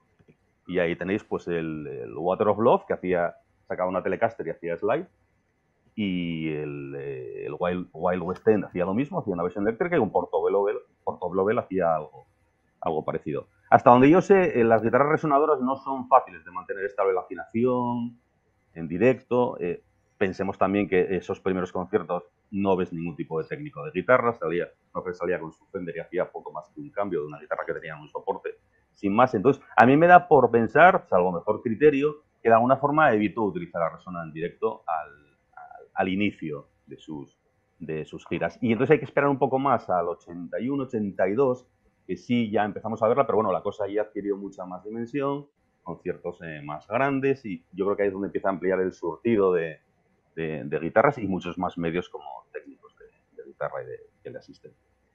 Y esa sería un poco la, explicación que tengo para esta pregunta.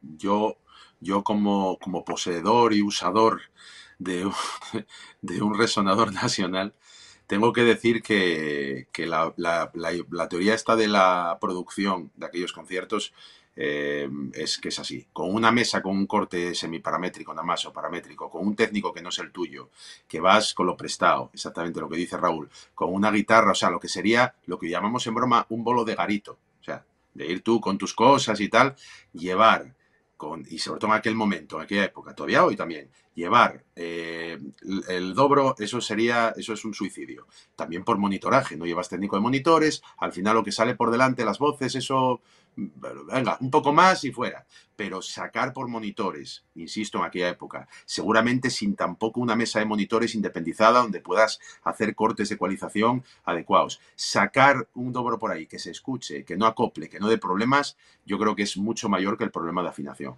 O sea, el problema de afinación lo tienes con una guitarra de cuerdas de nylon, lo sabe Juanma mejor que yo, que hay que estar afinando constantemente porque las cuerdas de nylon son, muy, muy, muy, para eso puñeteras. Y, es casi peor eso que, que un resonador. Yo la hipótesis del sonido es la que creo, además es la que nos hace a cualquiera de los que tocamos desestimar usarla en cosas. ¿no? Ah, pero total, no sé qué. O sea, nada, una complicación que ahí en, en, X sitio sabe Dios el técnico que va a haber, no sé cuánto. No me refiero a Real Street, me refiero a otras cosas. No, no, no, llevo una acústica y fuera. O sea, si lo hacemos a ese nivel, que es el de los inicios de, de ellos, los que estamos a ese nivel, pues claro, la hipótesis esa, Raúl, yo creo que es, está muy acertada el análisis. Es una complicación técnica innecesaria, sin tener staff técnico, ni técnicos propios, ni nada, y, por una cuestión también de sonar. Además, dos cuenta de cómo sonaba en directo eh, el National en, en, aquellos años. Escuchar a los piratas de, de, de, y tal, sonaba muchísimo peor que ahora porque evidentemente ni los sistemas de captación, ni había una pastilla adecuada para él, eh, o sea, era una complicación de vida importante. Y eso, claro, una producción grande no importa, pero en, bolos de garito o de sala, pues, pues, pues sí, os lo digo de, verdad. O sea, y de, hecho lo que, lo que se lo que se puede ver en aquellos años de los 80, donde, cuando, hacían, cuando hacían promociones en televisión, etcétera, incluso con el tema Romeo and Juliet, sí la sacaba para enseñarla, pero era todo playback. Se puede comprobar. O sea, yo no he visto una actuación en la que saque una resonadora a tocarla así en, Es que, es que, ya te digo, es una, una todavía a día de, o sea, a día de hoy, en cualquier prueba de sonido, lo que da más problemas o lo que nos da más problemas de todo, problemas y tiempo, es, es el dobro. Siempre. Siempre, pero no solo tal, sino monitores, por todo. Porque te das cuenta que son instrumentos que no están pensados para tocar en una banda de rock son instrumentos para tocar bluegrass, por lo tal. Entonces, claro, en cuanto hay el primer bombazo en el escenario, claro, si llevas INEAR no tienes problemas y tal, pero si quieres tener sidefill y que haya un poco de rebufo, que haya un poco de sensación de, aire en el escenario, es inviable. O sea, eh, eh, y con monitoraje tradicional, incluso hoy, incluso hoy, cuando llega el estribillo de Romeo y Juliet, estás tocando a palpo. Estás tocando a tacto porque es imposible. O sea, no, no, no, no, no corta la mezcla, no, no, es inviable. Y si corta la mezcla, lo oyes así, lo oyes esa cosa ya, que, es horrible tocar. O sea, una cosa estrecha, si le quitas todo el grave tal. Entonces, quiero decir, si a día de hoy, con todos los medios que hay, que a día de hoy en segunda división tienes más medios que, que en el 78 en primera de largo, pues la explicación está, está muy clara. Totalmente de acuerdo con lo que están diciendo. Y yo no sabía esto de la Tricón. Y ahora les voy a mostrar una fotito. Estuve tocando con una Tricón para un ciclo de un museo. Una Tricón eh, justamente National del 28, justamente. Ahí les muestro la fotito. Qué bonito. Sí, sí. sí, sí. estaba Sí, estaba acordando la que hablabais porque en, la primera época de Lady Brader yo llevaba un banjo para hacer eh, y hacía Water of Love con el banjo. Os podéis imaginar, os voy a ahorrar el desarrollo de la historia porque la habéis retratado ahora estupendamente. Eh, tardé muy poco en darme cuenta de que aquello no tenía ningún sentido. Maravilla. Pero era horrible, era horrible, era horrible. Horrible. Claro. Claro, es que son instrumentos pensados para otra cosa y uno de los motivos además por los que Nofler cambió a la, copia, vamos, a, la reedición actual de National es porque los modelos antiguos, yo por ejemplo el mío, tiene alma regulable, tiene alma ajustable, pero los modelos antiguos no. Es como las guitarras clásicas que, tradicionales. Entonces, claro. tienen una especie de refuerzo. Entonces, claro, llega un momento que para tocar a lo mejor con cejilla o tal, sí, pero llega un momento que el, mástil, al parecer, lo que contaban, estaba ya tan curvado, tan irrecuperable, que, era, y que es intocable casi, ¿no? Salvo que pongas cejilla en el quinto, uno de los motivos por los que a lo mejor en esas giras, cuando había cejilla en el quinto sí lo usaba, usaba el antiguo, y cuando era cejilla en el tres usaba en el... Quiero decir, entonces posiblemente esa sea otra explicación, porque con el paso del tiempo sufren y se deforman y los antiguos y generalmente están así. Claro, para tocar con slide te da igual, porque oye, mejor, más acción y tal, no importa, porque tocar con slide es, es que inversamente proporcional a, pero para tocar normal, como tocar, como, bueno, anormal en un dobro, decir, para tocar finger picking y tocar como si fuera una acústica, pues claro, la acción es, es, inasumible. Es decir, la, altura, la acción, digo, por los que nos escuchen, eh, por no hablar de términos, la, altura de cuerdas sobre el diapasón, sobre más la altura, la distancia, la acción, significa eso, por si alguien nos escucha que no sepa. Entonces, claro, si están demasiado altas las cuerdas, no, no, es, es imposible. Por cierto, apuntar que Nofler decía en esta entrevista que el tema en el, con el que encontraba mejores sensaciones en, la, en el resonador doble era Romeo y Juliet. Curioso, yo no lo había oído nunca. Y entendible también la duda de Carmelo en el sentido de decir, oye, pues eh, sería prestada, porque es que si no la tardamos tanto en verla, será que es que no tenía. es, entendible la, la duda es entendible, pero yo creo que la explicación está es la tuya, Raúl. esa es la explicación técnica. También había préstamos entre y también había préstamos entre ellos, porque Steve Phillips tenía montones y también eh, Brendan, o sea, hay montones de personas. Y Noffer tiene más, había otro por ahí del treinta y pico también. O sea, que había préstamos entre ellos también, evidentemente. Pero bueno, esta la historia es un poco es la, contada en, esta referencia. Entonces, si queréis, podemos eh, seguir hablando de, si terminamos con el tema resonador, podemos ir tirando de tema de guitarras de comunicación, obviamente hay bastante. Sí, sí, sí. Adelante. Adelante. Adelante a ir con las guitarras de comunicación. Vamos, vamos, vamos con la principal. Yo, le lanzo el guante a Ángel Miguel. Para que nos, nos dé una lección magistral de, de cuál era o qué. No, a ver, eh, no, bueno, no, no, ibas a empezar tú esto, no lo tenías tú, tú preparado. No, es que hay otra pregunta, hay otra pregunta de Carmelo. No, no, eso te la lanzo y así improvisado. Por eso. Seguir hablando de guitarras. Tira, Raúl, tira, tira tuyo si, si tal intervengo en alguna cosa, pero vamos, que, que, encantado de escucharte. Que no, que no, que no, simplemente te estaba lanzando para ah. que, bueno, la guitarra, la, más usada en, en Comuniqué, entiendo que es lógicamente la, la Strat pero bueno, de técnicos, datos técnicos.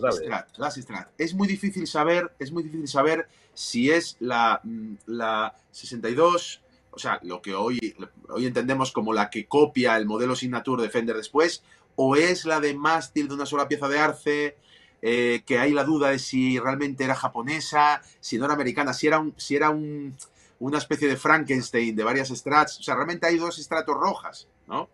Y es muy difícil saber en, qué canción y en qué momento usa una o usa otra en esos primeros años. ¿Vale? Porque, a ver, yo reto a cualquiera que distinga así a pelo, ¿no? Una de otra, sobre todo si no la estás tocando. Si las estás tocando es fácil de distinguir. En principio, la de mástil de una sola pieza de arce, pues tendría que tener una respuesta mucho más directa, la guitarra aquí con más agudo, con más tal, pero eso son teorías. Luego, al final, las guitarras influyen cantidad de factores, no solamente el mástil, la electrónica, el cuerpo, quiero decir, pero es difícil. Pero yo creo, vamos, el 95% del disco está grabado con esas dos strats rojas. Luego, habrá que pensar que David Knopfler utilizó esa, esa estrato también extraña, extraña de él, esa negra con las tres con las pastillas extrañas, posiblemente la haya usado. Y luego sí que es cierto que el resonador, evidentemente, el dobro, está, se utiliza en, en Portobello Bell.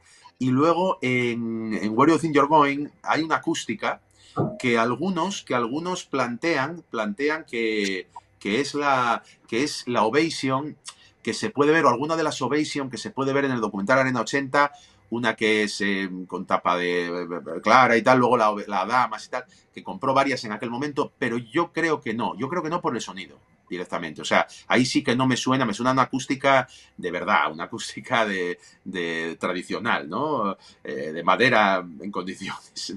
¿no? me suena al sonido de una Ovation, mucho menos microfoneada. O sea, no, no, no, porque está microfoneada, eso sí que está claro. No, hay ningún tipo de piezo ni nada. Y no me suena eso, me suena una acústica que sabe Dios, la verdad. A lo mejor alguien tiene más datos, pero es muy difícil en aquel momento, en aquella época eh, esta cuestión. Y son las guitarras de, la grabación, creo, Raúl, vamos, a lo mejor tienes tú alguna información por ahí, pero yo creo que son las dos Strats, la de David Knopfler, el National sabe Dios, sabe Dios cuál, sabe Dios si, si prestado el suyo, y una acústica sabe Dios, pero desde luego yo apuesto a que, a que ninguna Ovation, aunque las tuviera, mm, es una acústica de, como decimos en Asturias, de paisano entendido como que paisano de paisano mayor. Quiero decir, es una acústica de, de verdad, acústica western, o sea, no, No es un Ovation. Tengo, tengo entendido, confírmame si me equivoco, que para Lady Writer, a lo mejor es que es en directo, pero ¿se utilizaron guitarra, una guitarra de 12 cuerdas? No. No, se utilizó guitarra de 12 cuerdas en Angel of Mercy en directo, una Burns de 12 cuerdas en la gira On Location. En la gira On Location, Angel of Mercy la, utiliza una guitarra de, de 12 cuerdas, una Burns. Sí, perdón, me confundí de, tema. Sí, sí, no sé qué tema. Pero en directo. Sí, Angel of Mercy, sí, pero en, la gira On Location. En la ah, vale, vale, vale. Y en directo, no en estudio. En directo, directo no, no, no, no, no, no, no. Del disco no hay 12 cuerdas, ningún lado. Pues hay otra tercera pregunta de Carmelo Santos. Mm. Sí, vamos a leer el tercer correo que también es muy interesante. Buenas noches, Santos. Ya estoy aquí de nuevo. Espero no molestar. Carmelo, no molestas nada, por supuesto. Eh, me he acordado de otra cuestión. Me gustaría saber del tema Portobello Bell las guitarras utilizadas por Mark en las distintas giras, 1979, 1980, 1981, 82, 83, gira Brothers y Nas, no sé si la interpretaron, y en 1991. De este tema he leído algo en el grupo de Argentina de la mano del gran Bruno Núñez y las guitarras que utiliza Mark son variadas, no siempre utiliza la misma. Mm, Ángel Miguel, a ver, ¿qué nos... Sí, bueno, yo la respuesta completa creo que no la puedo dar pero sí mm, un 90%. Mira, en las, las primeras giras, en, la de, de la de 9, eh, siguen la misma estrategia de arreglos que en Wild West End. Es decir, eh, David con la Telecaster negra afinada en sol abierto, eh, esa Telecaster negra, que llevan, que era de Mark, afinada en abierto, negra no, o Sunburst, no recuerdo ahora mismo, una Telecaster oscura, eh, afinada en abierto hace la parte del National o algo parecido a la parte del National, igual que en Wild West End, ¿vale?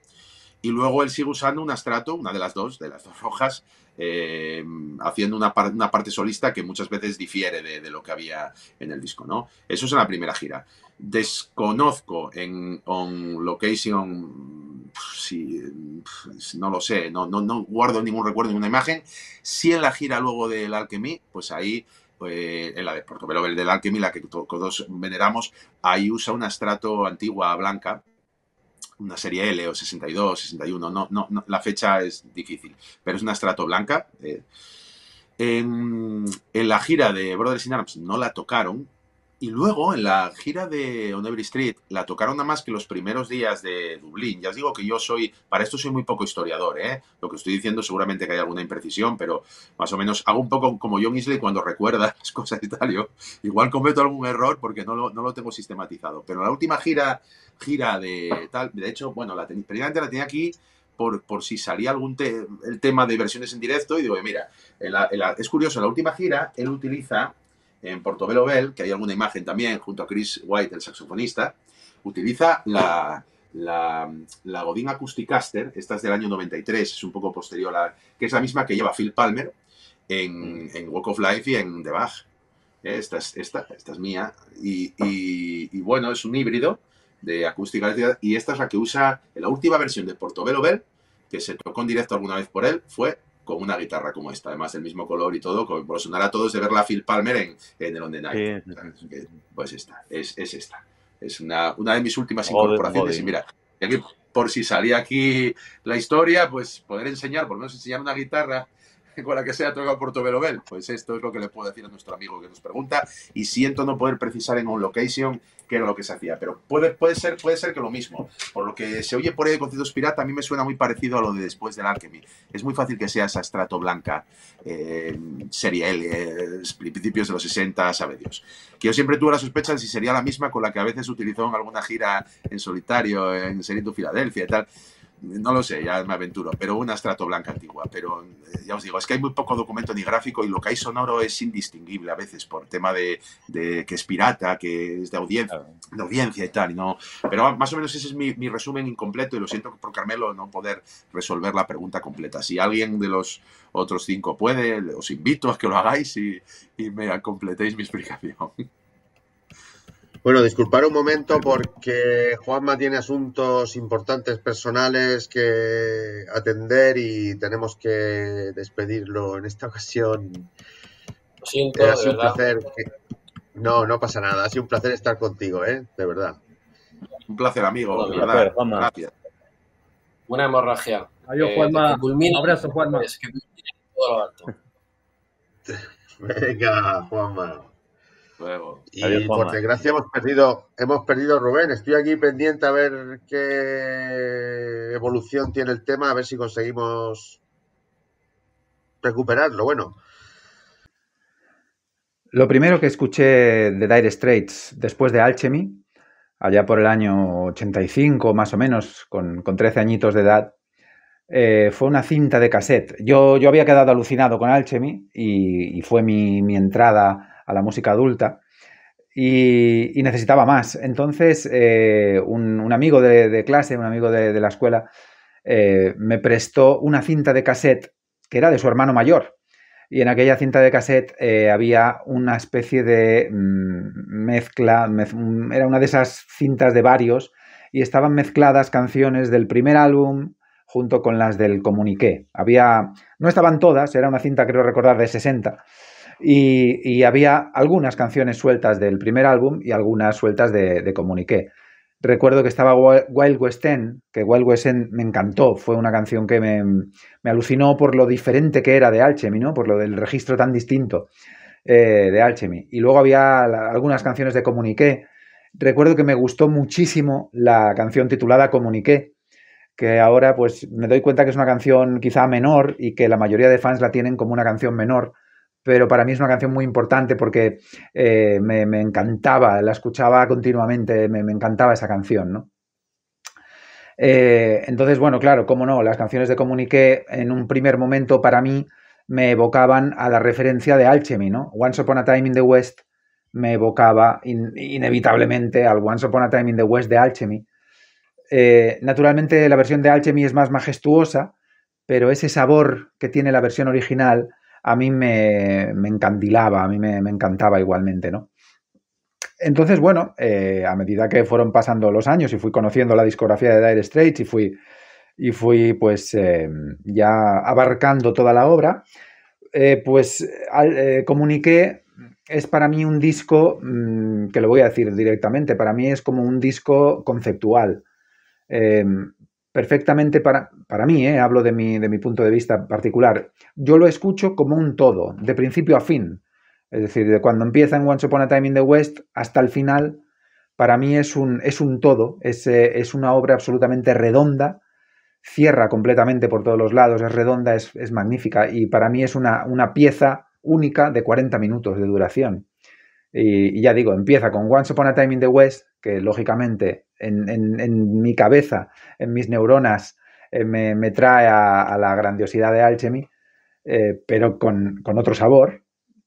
Y luego pues continúa eh, un festival, un, festival de canciones que, bueno, aunque no estén en el top 3, pero canciones como News o Where You Think You're Going son canciones, yo creo, de... ¿qué, voy a decir, no? Son de mis, de mis favoritas, por supuesto. Y, ya digo, incluso entre algunas de las canciones no hay transición, es decir, hay algunas que el sonido, como en Follow Me Home, eh, va, eh, va entrelazándose de manera que, ya digo, yo creo que se puede escuchar como un disco conceptual que impacta por las imágenes que genera. Eh, a mí, pues esas, canciones me generan imágenes, ¿no? El, conductor dominguero de Once Upon a Time in the West, o la chica de, de Portobelo, o, o, el marinero manco, o sea, son imágenes que te van impactando en el cerebro pero ya digo, para mí es una obra conceptual, es un todo eh, que empieza en Once Upon a Time in the West, acaba en Follow Me Home y son 40 minutos de disfrute total que perfectamente podría ser una, una única canción y, funciona perfectamente. Para mí es un, es un álbum conceptual. Eh, ¿Hablamos de las canciones un poco? Sí. Sí, vale. Pues sin enrollarnos mucho, porque son nueve, eh, ¿Qué opináis de Once Upon a Time in the West? Bueno, la canción trata un poco de esta gente bruta, cafre, maleducada y hace un paralelismo con el salvaje este, ¿no? A mí me gusta mucho también la peli de Leone, aunque no... y la banda sonora también es mi western favorito, pero no veo mucho no veo mucha analogía entre el morrigone de esa película y, y Knopfler. Eh, ¿Qué me decís de la canción? Para mí, en, en Once Upon a Time in the West, hay una, una gran maestría en, estar tocando algo que hace alusión al lejano oeste, pero en tiempo de reggae. O sea, creo que nadie ha hecho una cosa así, me parece. Eh, y después, bueno, la transformación que sufre el mismo tema eh, el ¿qué, podemos decir de eso que es algo tan increíble? Y, bueno, lo mismo que decía hoy, eh, el swing con el que está tocado, no hay, me parece a mí, ningún tipo de complejidad en el tema, complejidad técnica. Y, ahí es donde reside también la, gran magia de Dire Straits, hacer de algo simple algo único. Eh, el swing, el swing, la maestría, la elegancia y el sonido distintivo que no, hace falta que toquen mil notas por minuto, hace falta dos notas para, para llenar algo y para decir algo contundente. Eh, y bueno, lo que dice la canción ya lo acabas de, decir vos, así que otra cosa no, puedo decir. A mí con Once Upon a Time in the West me pasa lo que yo creo que le pasa a, muchos de mi, de mi, generación, que claro, la, conocimos en, en y claro, obviamente no se parece en nada a la versión de, a la versión de estudio. Entonces, e, eso creo que va en contra de la, digamos, valoración en estudio del tema. Cuando o te has incorporado y tuviste la suerte de que, de que estuvieras escuchando música en el 78-79 y escuchar el tema original, pero cuando es lo contrario y escuchas la versión mejorada, alargada en ese estilo tan de Knopfler, de, querer desarrollar un tema y hacer parones y unas eh, finalizaciones que no acaban nunca y muere y resucita hasta que es el, el culmen final, pues yo creo que lo dicho es lo que pasa cuando tienes que ir hacia atrás, ¿no? Por poner un ejemplo, es lo contrario más adelante en el tiempo con Colin Elvis, ¿no? que escuchamos la versión en estudio y luego un poco después te la, te la mejora y cambias la perfección, pero, pero en sentido positivo hacia arriba. Esa es un poco la, la, experiencia que yo tengo con, con, el Once Upon a Time in the West, que ya me, me, repito, ya lo dije al principio de las intervenciones, que para mí se acercaría mucho a lo que sería uno de los temazos de Dire Straits, pero por alguna razón, aparte de la gira de, del concierto de Alchemy, pues pues luego quedó un poco olvidada en los escenarios. Y eso creo que no ayudó tampoco a que llegara a ser, a tener mucha más trascendencia que podía, desde luego, haberla, haberla tenido. Un temazo en todo caso. Yo, Una cosita quería agregar. Sí, sí, Jorge. Eh, una cosita al pasar. Lo sospechosamente parecida que es, eh, en este caso, no eh, Once Upon a Time in the West, a un tema de Dylan, sino al revés. Eh, lo parecido que es Slow Train Coming, justamente, el tema que da nombre al disco de Dylan. Eh, no, estoy diciendo que ninguno se haya copiado del otro, pero, pero la base es muy, muy parecida. Y, entonces, bueno, se nota también eh, que, en la base el sonido lo definen muchísimo Withers y, y Mark. ¿no? Sí, sí, sí. No, yo, creo, yo creo que es dos cosas, por no alargarnos en cada canción eh, demasiado. Es una canción cinematográfica, empieza como los silbidos de las películas. O sea, yo digo, toda la parte de ese arrubato del inicio es maravillosa, es como un guiño fantástico. Y luego lo que decís, se convierte en una especie de reggae que, compás de amalgama, que, me parece, vamos, una genialidad rítmica, o sea, eh, increíble. Porque además, Dire Straits no, no, nunca destacó precisamente por hacer alardes de cuestiones rítmicas, o sea, de jugar con arreglos rítmicos extraños y sorprendentes. Y sin embargo, esa canción es casi una rara avis junto con, con Red Cross River, que decíamos antes. Y luego, pues hay una. Totalmente. Sí, y luego, y luego bueno, hay una, una, última cuestión que también veo, veo en ella, que es eh, eh, que ya empieza a tener ese deseo de, de, cambio, ¿no? creo, ¿no? Esa canción la escuchas y ya no. Este, yo para mí es de las que menos me recuerdan al primer disco. Es decir, son las que me recuerdan ya a un poco ya mm, lo que, lo que va preludiando que puede ser lo siguiente. Para mí es una, pero esto es una impresión personal, ¿eh? no es totalmente subjetivo. No lo puedo demostrar eh, con argumentos armónicos ni El ambiente, la canción, me parece, me parece eso a mí. ¿Por qué la tocaría en el 19 con Les Paul? pues por lo mismo que tocó que tocaba eh, Going Home en, la gira de Golden Heart con Les Paul también. Porque hubo un momento, sí, quiero decir, supongo que el primer motivo que es porque él se aferra, eh, se aferra eh, durante muchos momentos de su carrera a una guitarra que él considera como principal, como su voz más, más privilegiada en ese momento. Y entonces, eh, todos esos dogmatismos que a veces tenemos nosotros, los que nos gusta y tal, él no los tiene. Él no los tiene. O sea, quiero decir que, que él mm, de repente le gusta con esa voz, porque para las guitarras son voces, y es como si cambiara de cantante. Pues ahora lo a hacer con otra guitarra, pues que pues está a gusto, ¿no? Yo creo que esos cambios a veces no los, no los llegamos a, también, por ejemplo, en Cannibals, eh, pasar de la Les Paul originaria a, a una Telecaster, a la, Telecaster, la Sector Roja, en aquel momento, ¿por qué? Pues porque en ese momento le sonó, le sonó mejor por el tipo de arreglo que hacían, por lo que hacían los demás. Muchas veces también escoges una guitarra u otra, entiendo, humildemente, yo digo mi experiencia, no, no como algo singularizado, sino por cómo funciona con el resto del contexto. Y no es lo mismo tocar con un batería que con otro, con un teclista. Entonces, a ver qué empasta mejor con todo el mundo, ¿no? Entonces, a lo mejor en ese momento y con ese tipo de arreglo, le empastó mejor esa guitarra. Curioso. Vale, News. Eh, bueno, eh, la letra de News es pues el típico punto de vista fuera de Knopfler, eh, mirando a un personaje de la vida cotidiana. Bueno, pues en este caso alguien que se arriesga y al final pues se mete un con la moto, básicamente. News es una canción muy especial, le gusta a muchísimos amantes de este disco. ¿Qué tiene, qué tiene News que ya la, ya la tocabas en una entrevista, Ángel Miguel? Me gustaría que nos hablases de News un poco. Uf, es que son, son de esas canciones que, que, sueñas con que un día fueran tuyas. Es que es, es una a ver, es difícil de, es difícil de explicar. Es que a mí la faceta que más me gusta de Straits es esa. Es la de los medios tiempos, es la de los silencios, es la de los momentos en los que parece que marcha todo y luego va volviendo. Eso es lo que decía Raúl de parece que muere y resucita y tal. Y este tipo de canciones o con estas intros tan sencillas pero tan ricas son las que, las que más me gustan y para mí encaja perfectamente. O sea, si de todas estas canciones News me gusta tanto porque si, si, si pensasen que fuera alguna mía, posiblemente sería con las que, de las que más me identifico. O sea, me gustaría que fuese esa. Si fuera una mía, me gustaría que fuese esa. Creo que, creo que me, siento representado con esa canción. La siento como propia y por ese motivo mm, me emociono tanto incluso cuando toco la intro. es raro que no coja una guitarra. Yo, yo normalmente cuando tengo que probar un amplificador limpio y una, y una Strat en posición 2 o 4, pues días hago, hago news. Hago eso. Hago eso y, el outro de donde Y eso me suena bien, si no suena bien, el sonido limpio ya me sirve de plataforma para todo lo demás.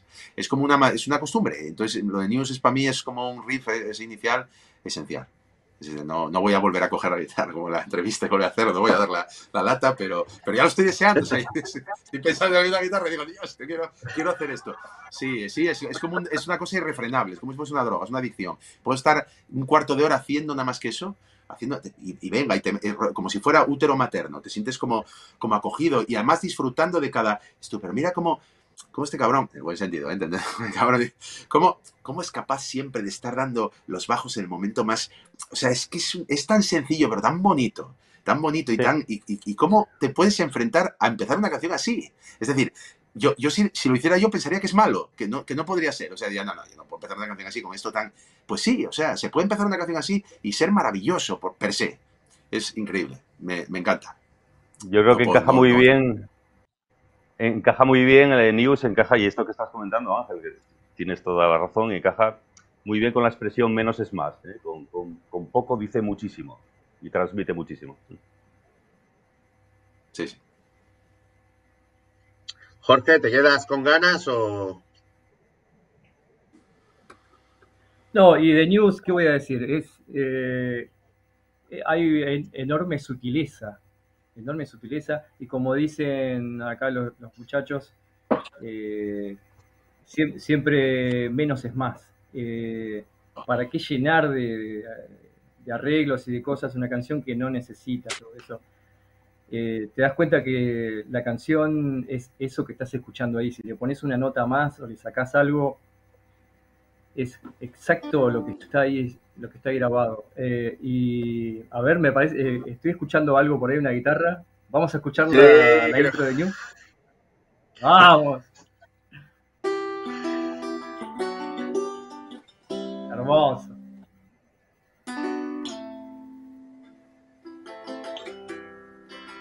que esta parte cuando...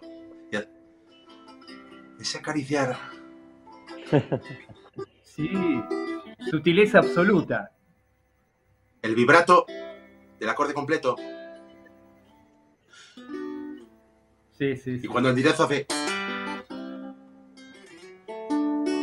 No, no, ah, hermoso, hermoso. Que, es que, es que, lo siento, está todo desafinado y aquí no suena, pero, quiero decir, es una no, se escucha, se escucucha bien. Tengo que abrazarme así porque, porque, ya tengo que abrazarme un poco, tengo que estar así.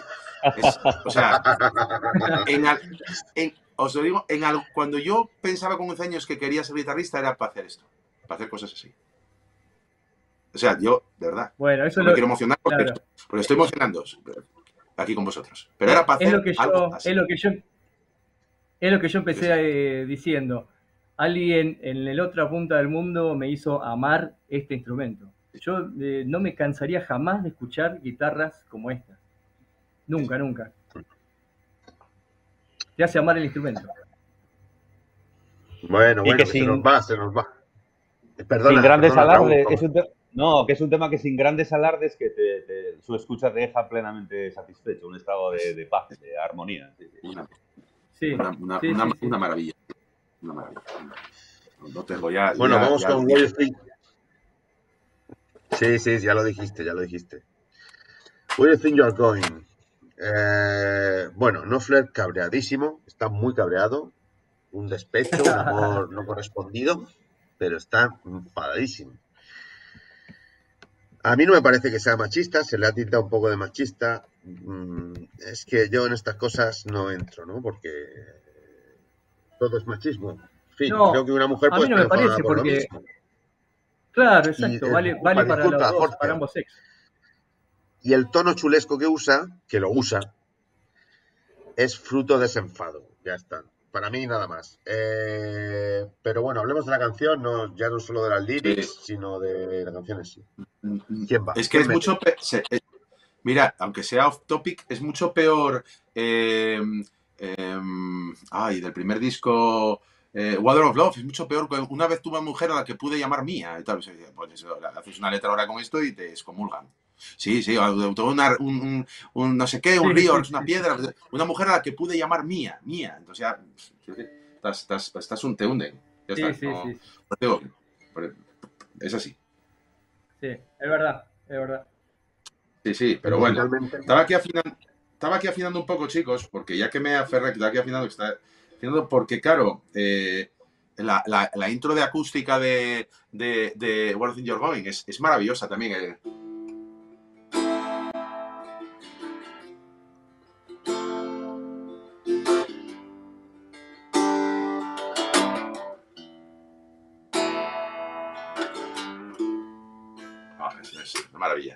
Maravilla. Es una maravilla. Sí, es, es maravillosa, es maravillosa. Es una canción y luego, y luego el, el, el, el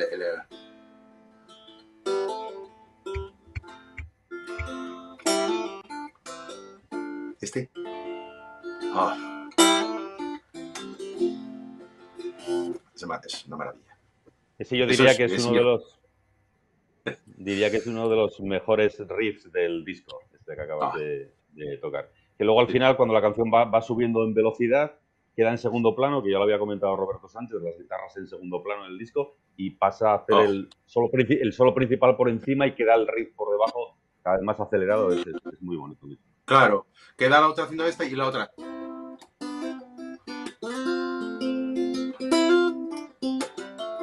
Claro, entonces, y luego ya es cuando sube a hacer el solo arriba. Ah, es una maravilla. Sí, sí. Ese Yo, a mí la impresión que me da la impresión que me da es que como le imprime a, todo un como, como una especie de, no sé si de nostalgia. Eh, esos riffs del final, eh, no, es, es algo, no, no tiene precio, eso. Ah. Es increíble. Sí, sí. Muy bien. Estoy de acuerdo con todos. Eh, comuniqué. Eh, bueno, quizás un mensaje tan útil del periodismo correcto lo correcto que debería ser el periodismo, pues queda un poco eclipsado. No voy a decir que el tema es malo, porque no es malo. Es de los más flojitos del disco, para mí, solo para mí, porque ya se ha hablado de otras canciones que son candidatas a eso. Eh, ¿Qué os parece Comuniqué? Eh, que es la más larga, además, creo. ¿Qué os parece Comuniqué? A mí me gusta, a mí me gusta. A mí me gusta, me gustan, me gustan los riffs que tiene. Eh, es más, me parece una canción eh, que representa bastante a la banda. No me parece floja. Tampoco es de mis favoritas, ¿no? Pero, pero no me parece floja. Sí, además empezar con ese riff en la y luego la modulación que hace para entrar a la voz y tal es súper original, es súper, es muy bonito. Es muy bonito, es algo que no te espera. sorprende completamente. Entra con ese riff en la, en mayor, luego cambia, luego casa así menor, es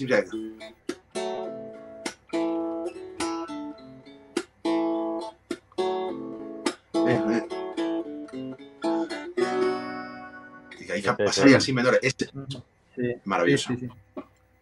Sí, sí. No, no, estaba ahí, no, no, lo recordaba muy guay, es que no lo tengo, pero disculpa, o sea, lo estoy toqueteando porque me presta a mí, como decimos en Asturias, me gusta, me presta mm, eh, sentir las canciones tocadas. sé que me van a salir mejores intervenciones. Lamento, pero no, claro que, sí, claro que sí. Me, parece, que, me parece genial, a mí me parece genial que, que, estés con la guitarra ahí, que, que vayas poniendo el ejemplo. Me parece buenísimo. Vamos nosotros tres calladitos a ver qué, qué nos dice hace Bueno. Eh, que algo, me alegra que has tocado esto precisamente porque a mí, a mí me gusta mucho comuniqué el tema y sé que no está, no está muy bien valorado en general, así en relación a otros. Exacto. A mí, me gusta, a mí, me gusta, mucho y precisamente eso que acabas de tocar ahora, que es justo cuando empieza la parte cantada, a mí me toca fibra, no sé por qué. Acabas de explicarlo técnicamente, pero yo tampoco sé mucho. Pero por alguna razón eh. me, me, remueve, me remueve, me remueve. es que jamás, no es una modulación normal, o sea, tú, lo, tú puedes pensar que si una canción empieza, empieza en la, ¿no? puedes pasar a fa sostenido menor, como pasa muchas veces. O sea, que sí, por ejemplo, Purple Rain de. Al relativo menor, claro. Es relativo, claro, es el relativo. O, un momento dado, puedes pasar a sostenido menor, que es el relativo del quinto grado, que es mi. O sea, tiene, tiene esa, te irían ahí, pero jamás, o sea, ir, es que al, si menor no, no conozco otro ejemplo. no, es verdad, es verdad. Entonces es una resolución técnica eh, extraña, osada, extraña, pero osado. Sí, pero, pero que, que, que, le da un reposo de repente a la canción, que luego, que luego ya llega otra vez el riff y tal, es el fiestero, y luego cambia menor ahí. Es maravilloso.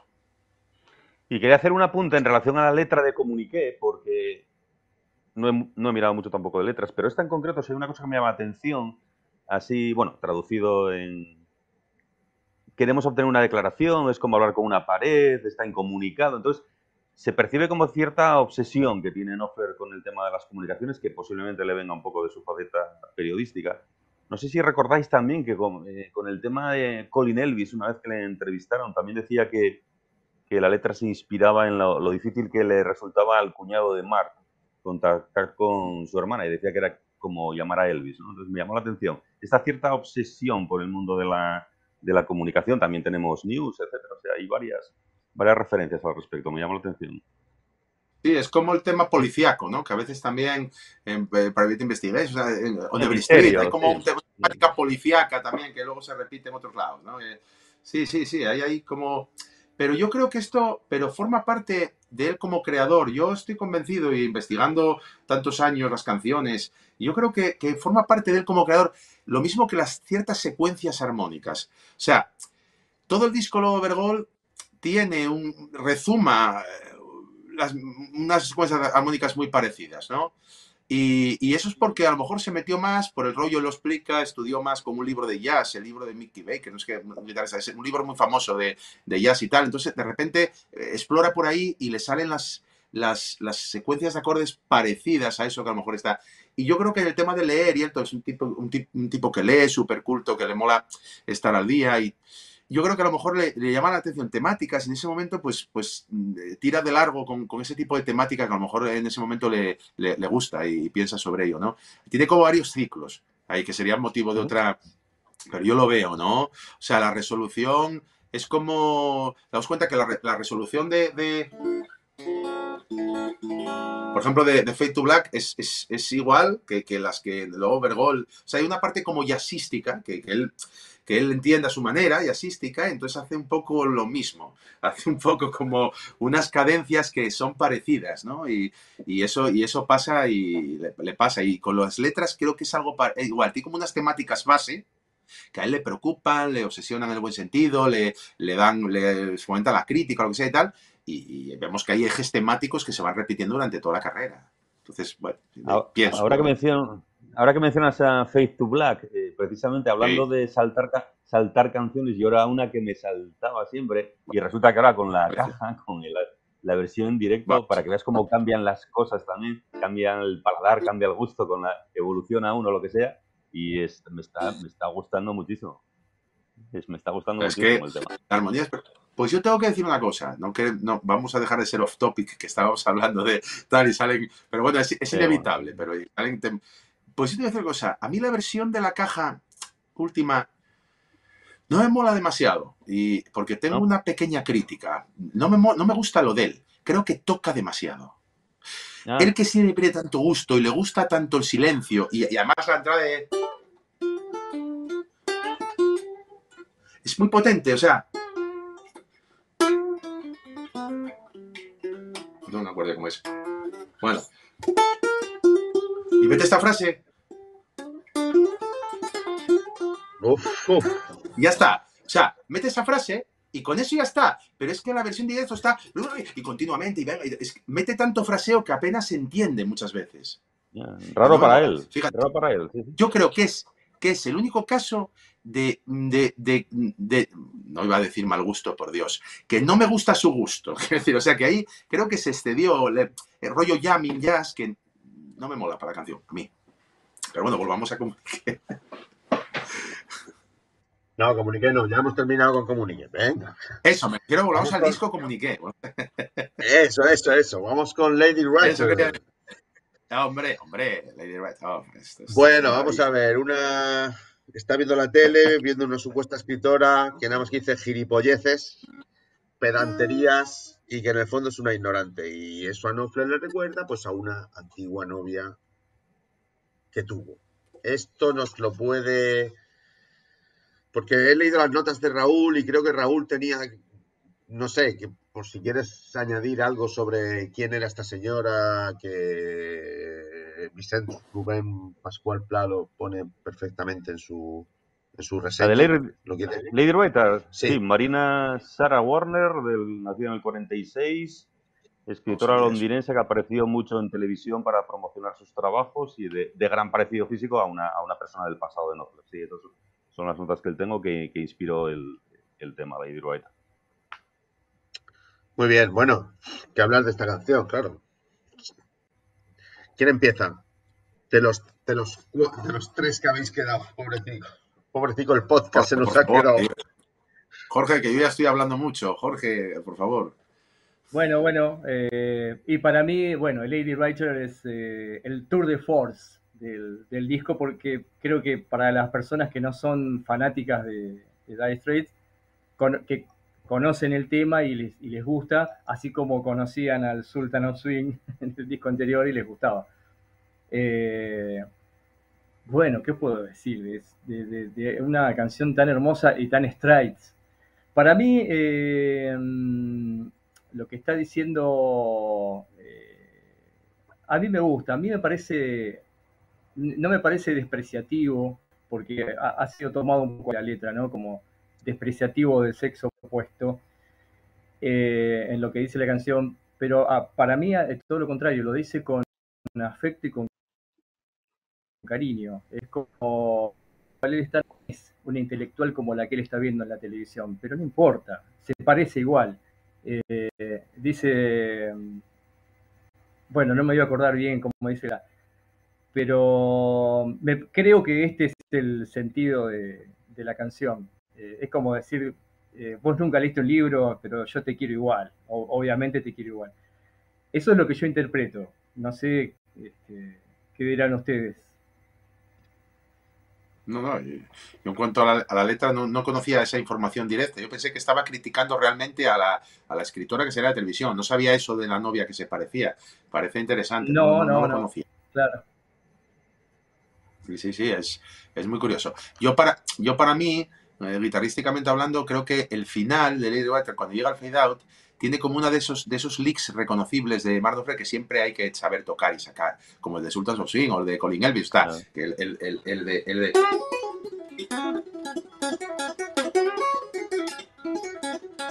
Es, maravilloso también, es como súper...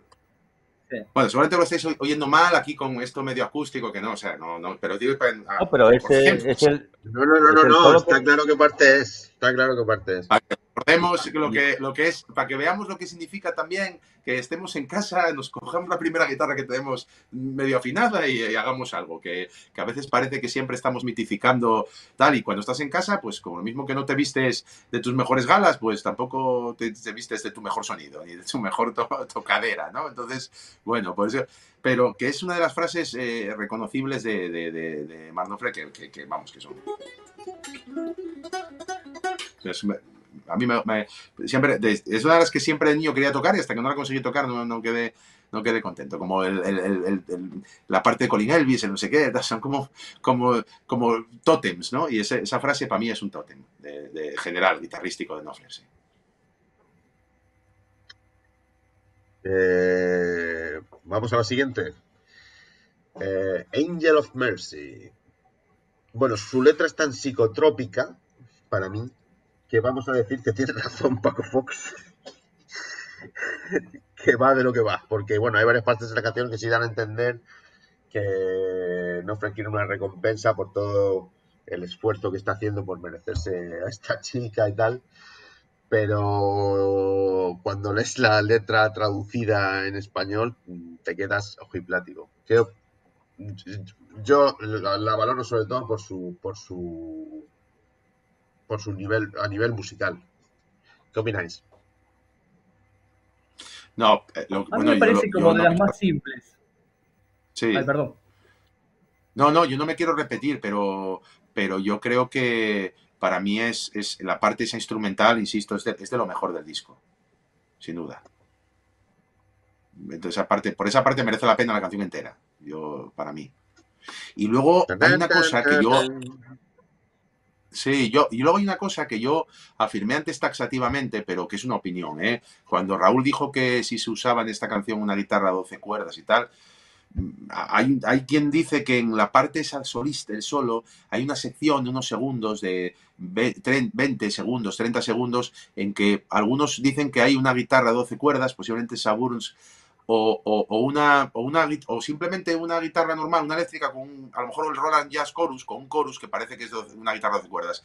Yo, yo es que no, la acabo de no acabo de percibirlo, a lo mejor lo tengo muy viciado y como me fijo tanto en otras cosas que están pasando ahí, no, no soy capaz de, extrapolar eso. Pero bueno, sí que yo lo afirmé taxativamente, e igual sí la hay, ¿eh, Raúl? No, no te... No lo sé, en estudio no lo sé, en directo sí lo sé, porque pues estuve buceando mucha información en el tema de la subasta sí, Sé, que, sé que hay una Baldwin Burns que, tiene, tenía Knopfler y que se puede ver en el Prince Trust del 85 con el tema con Rob Stewart. Además lo empieza él, me parece. Y que dice, dice la información de Christie que esa la cambió por la Ovation a damas de 12 cuerdas, que ahora se subasta.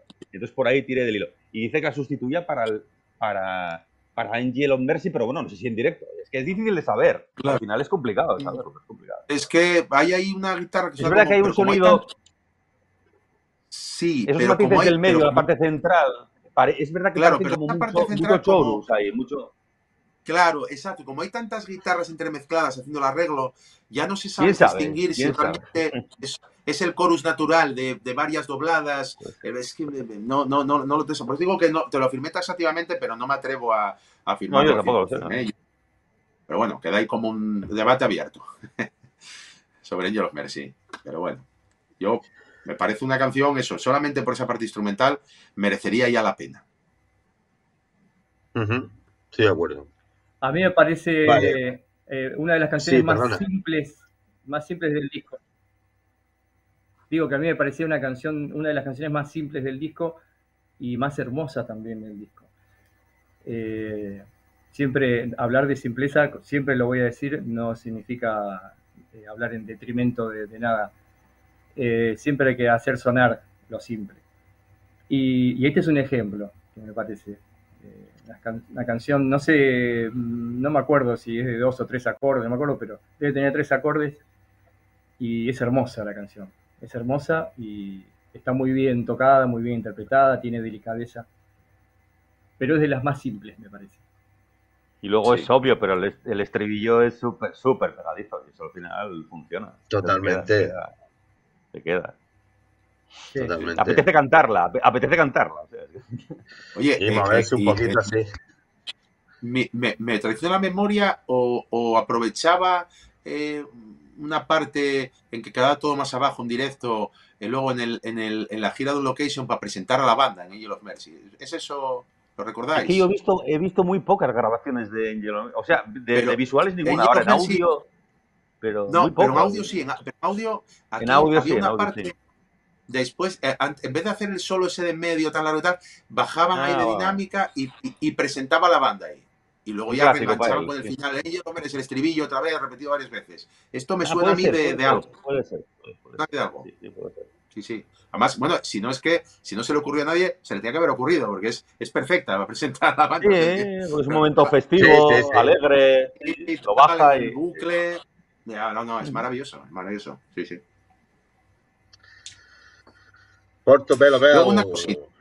una, ah, cosa os digo sobre Angel Percy y en general sobre el disco, sin que parezca que con esto estoy desmereciendo, porque ya dije antes un poco lo de, lo de David Knopfler y qué tal.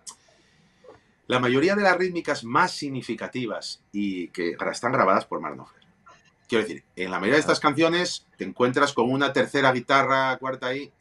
Mm, David Knopfler, como diciendo, bueno, yo también soy de la banda y tengo que grabar, ¿no? O sea, un poco, Entendedme la, pero las, la mayoría de las rítmicas que, que, se escuchan, de estas que nos, que nos vuelan la cabeza un poco, que como lo que dice Roberto y tal, es que maravilloso el análisis que hace Single Sailor, son de Mark Solamente por aportar ese, ese detalle, que por eso decía Juanma, lo de claro, se lleva mucho mejor el cansancio si tú eres el compositor, el que hace todas las partes que, significativas, el que hace las entrevistas, el que le reconocen por acá, y el que... Claro, aunque a él eso nunca le gustó, pero eh, a ver, todo el mundo tiene su ego. Y aunque no te guste, te gusta. Eh, volvemos al tema de lo de antes de, de, las giras. O sea, eh, y si no, es falsa modestia. Quiero decir, a todo el mundo le gusta que, ya no que le reconozcan tal, sino que admiren su obra. Que alguien que hace una obra que es para que los demás la disfruten, si no, no serías artista. lo que más quieres es que la gente lo valore y lo reconozca y te lo valore. O sea, ese es el ego de cualquier artista, el ego sano que tiene que existir. Entonces, claro, todo eso repercutía en él. Y encima las partes significativas de guitarra son de él. Quiero decir, otra cosa es que luego en directo tú escuchas a David Knopfler muchas veces intentando aproximarse a lo que... Pero, pero la mayoría de las que se escuchan eh, son tocadas por él. Y claro, eso también al hermano tenía que ser, bueno, estoy aquí un poco de relleno, ¿no? Un poco... Claro, la, la, repercusión del cansancio no es la misma según la rentabilidad emocional y artística obtenida.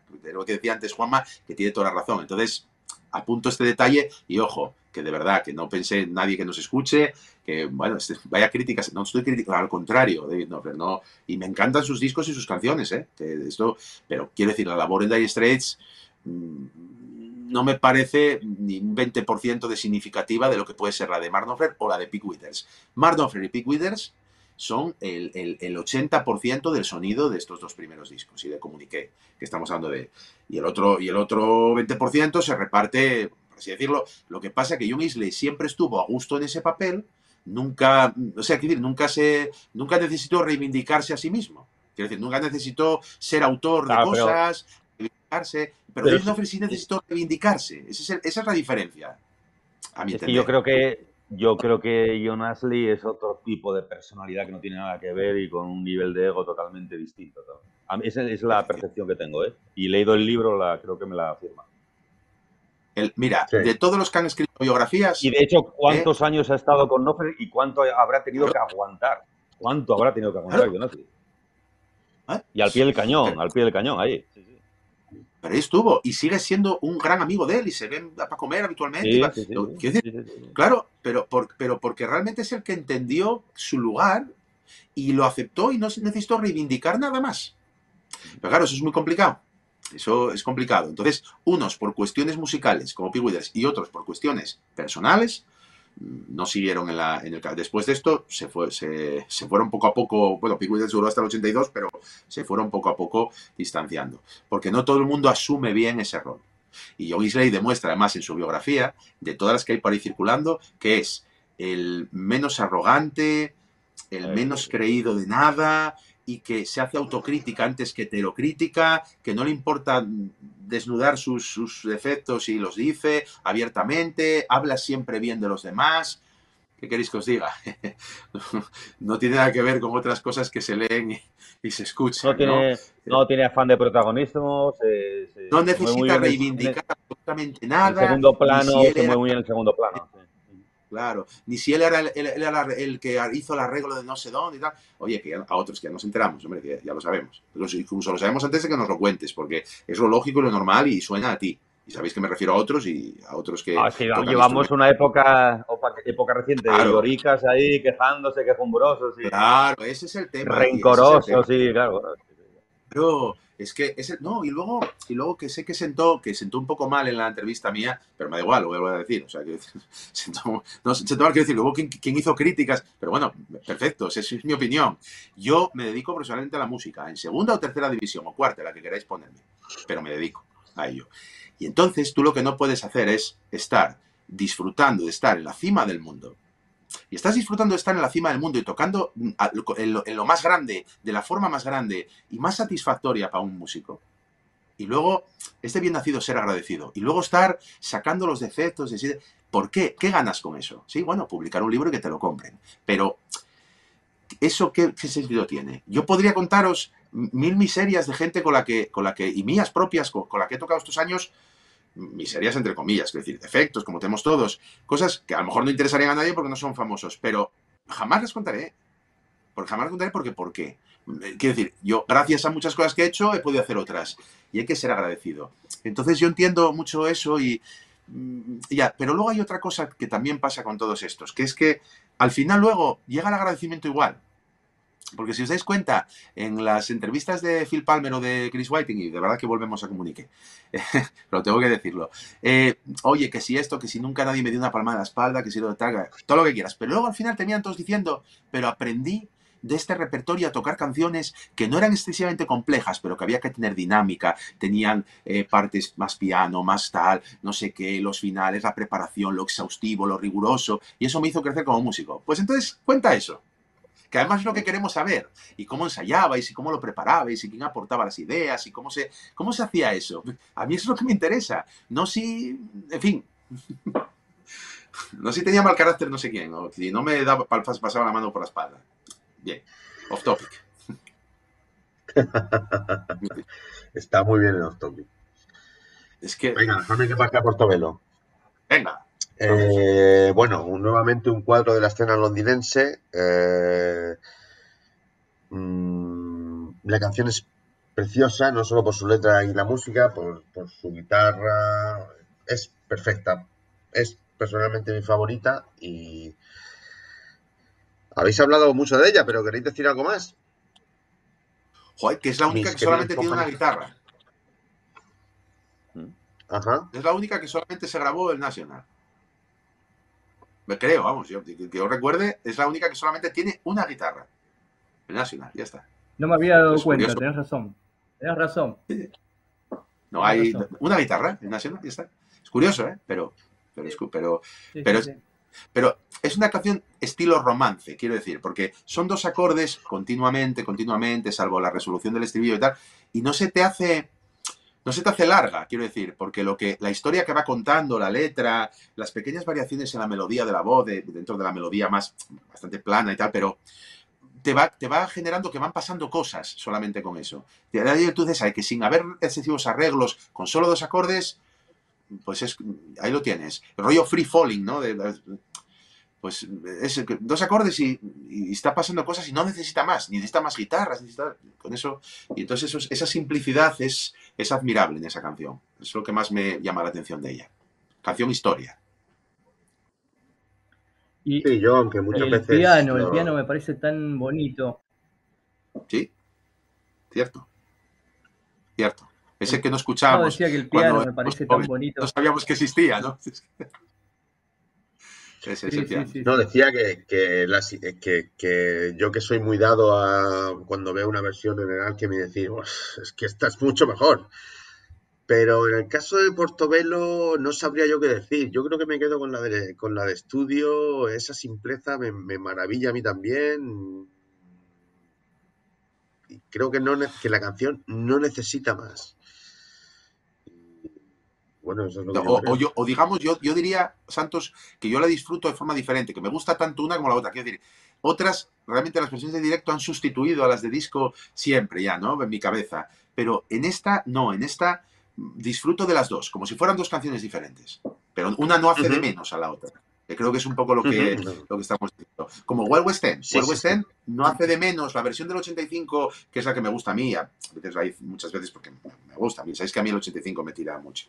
No, no, no es un secreto. Y, entonces, eh, esa configuración. Y entonces, claro, pero escuchas la del Wild West End del primer disco y también la disfruto, como si fuese una canción diferente. Pero con otras no me pasa lo mismo. Con What's Up in the West, claro, el culmen del Alchemy es algo que me, hace muchas veces olvidar y creer, y creer que la del disco es peor. Peor entre comillas, entendedme, que es como más incompleta. Yo, tengo, yo tengo junto a... Perdón. Sí. No, nada, quería decir, yo tengo, como un enamoramiento con, las versiones de estudio, no sé por qué, tengo como, es un, un que tengo yo con, las versiones de estudio siempre me parecen, las pongo en el podio y después vienen las versiones en vivo. No sé por qué, me gustan más siempre. Sí, yo iba a decir que son mis, dos temas favoritos del disco son Once Upon a Time in the West y, y Portobello Bell. Y bueno, tengo cierta curiosidad por los temas a los que Nofrer les da, le da un desarrollo más largo y en el caso de Portobello Bell es cierto lo que decís, que son, muy bonitas las dos, da igual, el estudio. Pero a mí me gusta mucho esa intro de teclados que crea un ambiente especial antes de comenzar, que ahora estamos disfrutando también de, del Alchem en su caso.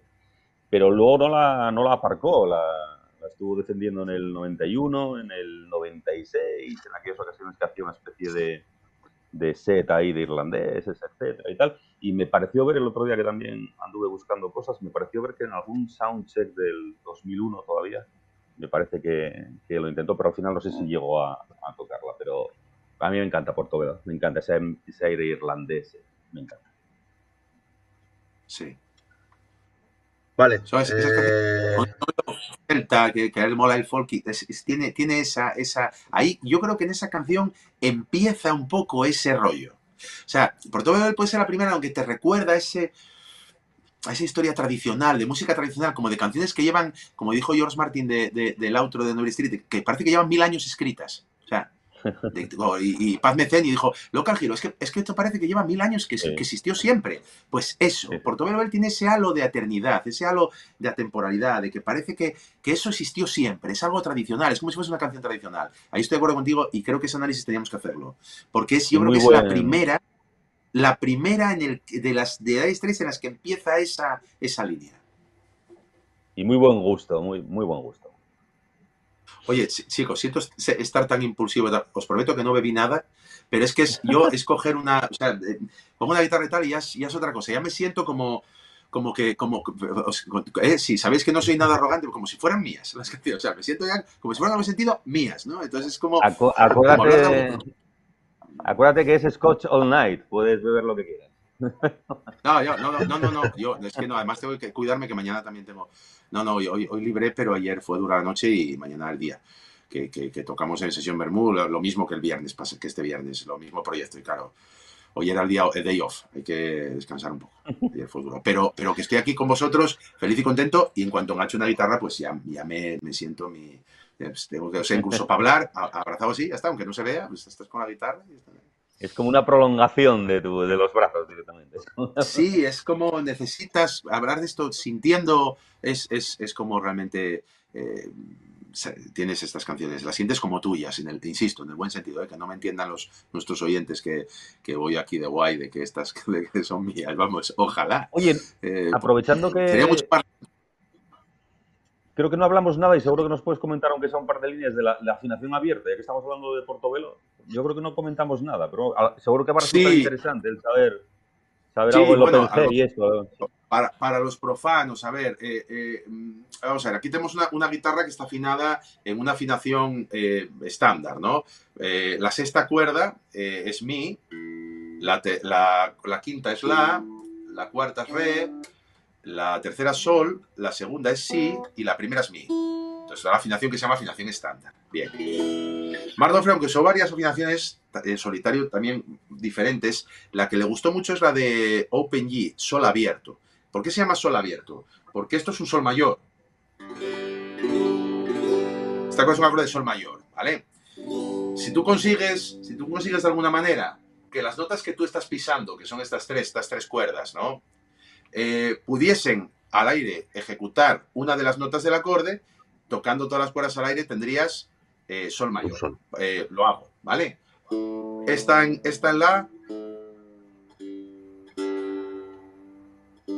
la bajamos a sol. Esta en mi, la sexta, la bajamos a re. Y la primera, también. Al aire tienes, tienes eh, el acorde de sol mayor. Y eso, claro, te permite jugar de otra manera, tener otras, otros intervalos que no podrías tener en una afinación que no fuera abierta, eh, te permite poner cejilla, que ahora no tengo ninguna por aquí, y poder tocar, pero...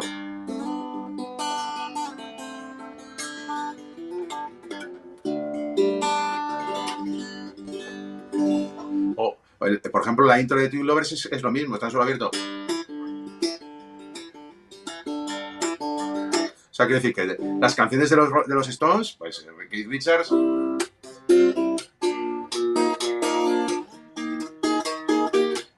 que te queda el acorde en el mismo traste y puedes hacer cosas que son más cómodas y que no podrías hacer con una guitarra afinada en afinación estándar. Más o menos esto. Y esta afinación en sol abierto, con diferentes cejillas puestas, son las que utiliza pues en, en, en Bell, que no tengo cejilla, entonces no se la puedo tocar aquí, y, o la que luego posteriormente usa en, en, Romeo and Juliet, en Telegraph Road, en la intro de Telegraph Road, etcétera, ¿no? On Down with Bonaparte, en, en solitario, etcétera, ¿no? Y eso es un poco el resumen, si, si era Raúl casi siempre, Casi siempre que utiliza la Nacional, casi siempre o siempre. Sí, siempre. Y en el caso de Two Young Lovers con la, con la pensa sobre roja. Sí, o con la Telecaster negra, pero es ese rollo. Pero es para que el sol, porque si no el sol te quedaría en esta cuerda y el sol es de... ¿Te callas?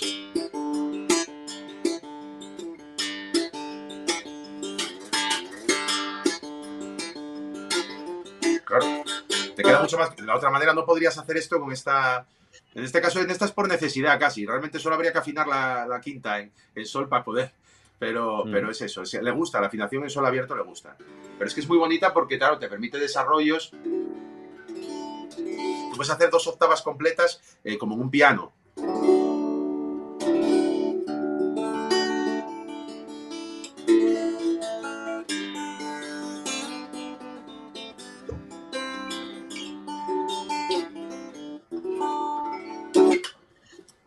Hacer cosas que no podrías hacer con, una guitarra afinada en estándar, básicamente. Gracias por explicarnos, que seguro que para muchos yo esto lo descubrí tampoco hace años, pero bueno, que, es verdad que no se suele saber el tema de que, de que no hay una afinación exclusiva estándar, que hay más cosas. Sí, por eso igual aquí nos ve, pues a lo mejor está empezando a tocar y, bueno. Oye, hay gente que ve Romeo y Julieta y se pone a copiar la posición y no está en afinación abierta. No, se pone a copiar sin más lo que ve en la tele y no le suena. No le suena. Claro, porque además tienes que volver de alguna manera a aprender posturas, la memoria postural te va a la afinación normal. Entonces es como tienes que acostumbrar un poco la cabeza, o sea, hay que estar horas con las afinaciones alternativas y para que realmente luego te suene algo fluido. También es cierto que del fruto de la equivocación y de tocar, eso también lo, decía una entrevista de Gilmour, ¿no? Que el fruto de la equivocación, de, llevarte la memoria postural a hacer lo mismo que harías en afinación, de repente te hace descubrir intervalos y, sonoridades que, que, nunca las harías de forma lógica y que esos son descubrimientos que luego se incorporan a composiciones y tal. Es muy interesante eso de las afinaciones abiertas también. Sí, sí. Y la primera canción con afinación abierta es, es eh, en la historia de Asterix es Wild West End. Claro. Aquí en esta tendría que ser como seguía.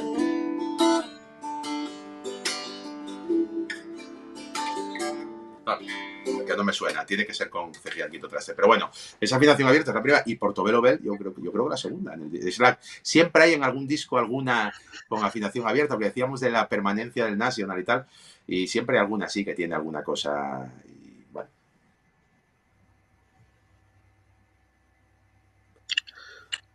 Uy, se nos ha ido Ángel. No, no, no este, hubo aquí un error. Vale, venga, vamos con Single Handed Sailor. Eh, oh. Para muchos, la joyita. Os voy a decir una cosa. Single Handed Sailor, para que. Me paro, me paro, me paro. Se le pone de pie, Jorge se pone de pie todo. Se pone de pie, qué cosas, ¿eh? Sí, sí, sí. sí, a ver, Jorge. Sí, señor. Eh, para, mí, para mí es la joya absoluta del disco. Mirá que el disco tiene cosas hermosísimas que ya estuvimos hablando de todas.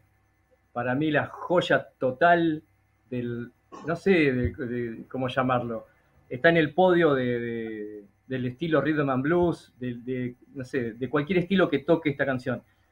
Eh, me parece el, sonido que tiene en esta canción no se puede creer, no se puede creer. La guitarra habla, canta, llora, eh, parece un gato por momentos, eh, un gato afinado, ¿no? no sé, me parece tremenda esta canción. Soy el, más fan de, esta canción, para mí es la joya del disco. Puede que sí, y, además tiene una forma de, lo hacen caminar, o sea, Pig Withers de nuevo está increíble, o sea, lo hace caminar de una manera que es que, es que te envuelve, te, es increíble. Bueno, de hecho, por eso, a ver, lo que decía antes, no debe estar muy desencaminado cuando Bob Dylan los ve, a los que llama para grabar con él es a, a Marno Frey y a Pig Withers. Quiero decir, ya está dicho todo. Claro, Son, los que, son los que marcan la diferencia, son los que de alguna manera están sonando de una forma peculiar, singular, y, la combinación de ellos hace que las canciones tengan ese ambiente y eso que dices tú, eh, esa elegancia. Son, al final es así. Entonces cualquiera lo veía, eh, estaba claro. Si no se hubiera llevado al grupo completo. pero no. Y yo os voy a decir una cosa, me parece. Elegancia total. iba a exagerar diciendo que me parece casi tan tan, tan talentoso como la propia canción, pero sin, casi el estudio que hace Roberto Sánchez de las, de las guitarras. De... Parece maravilloso. Cómo las, extrae, las explica y las toca. O sea, quiero decir, después de componer la canción y grabarla, posiblemente lo segundo mejor que tenga esa canción es ese vídeo de Roberto Sánchez. Vamos a hacer una cosa, Alberto. Totalmente. Vamos a hacer una cosa, Alberto. ¿Adelantamos el vídeo de Roberto ya que lo hemos comentado? Por mí perfecto. Va adelante. Venga, pues mete esta perla, por favor. que lo disfruten, que lo disfruten porque es brutal. Totalmente.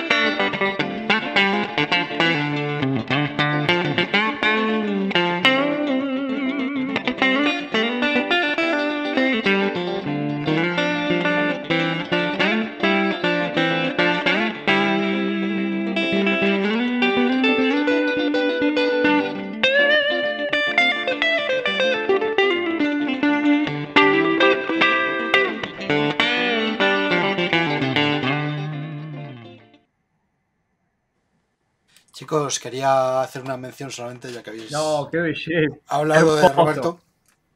Quería darle las gracias porque, bueno, yo este año, en mi cambio personal, he decidido meterme a un ciclo de, de audiovisuales. Y con los chavales estamos preparando un concierto en un pueblo de Guadalajara, donde está el instituto donde estoy estudiando. Y Roberto se ha ofrecido a, hacerlo con nosotros, si Dios quiere, el próximo día 19 de abril. Y desde aquí darle las gracias solamente. Os dejo. Muy bien. Qué bueno, qué bueno eso, qué bueno. Fantástico. Es un grande, es un. Hermoso. Sí, lamentablemente le ha sido imposible estar hoy con nosotros por temas ajenos a él, por así decirlo, pero bueno, me dio permiso para poner esta joyita. Bueno, si no queréis comentar nada de Follow Me Home, ¿queréis comentar algo de Follow Me Home? Yo creo que ya se ha comentado, eh, eh, que a todos nos parece una canción eh, como relajante, bar para acabar el disco, canción de playa. Yo creo que sin querer hablamos más de ella que otras, precisamente porque nos parece quizá la menos buena o quizá la menos destacable, ¿no?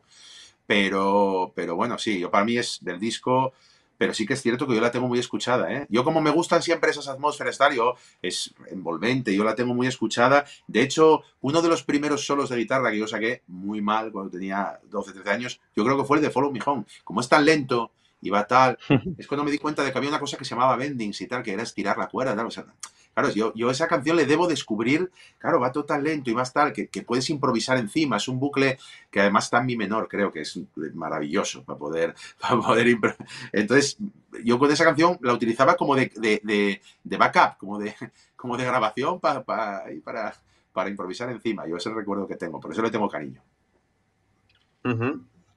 Yo para mí eh, es una de mis preferidas del disco.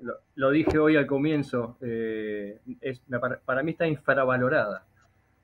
Eh, es una canción pequeña, sí, pero no por eso menos importante o... Bueno, es una de mis favoritas. quizás más favorita que otras, que algunas otras, incluso. Y nadie me respondió, no sé si alguien lo sabe, si esa canción para mí me suena que debe haber sido compuesta, suena muy a Bahamas, chicos.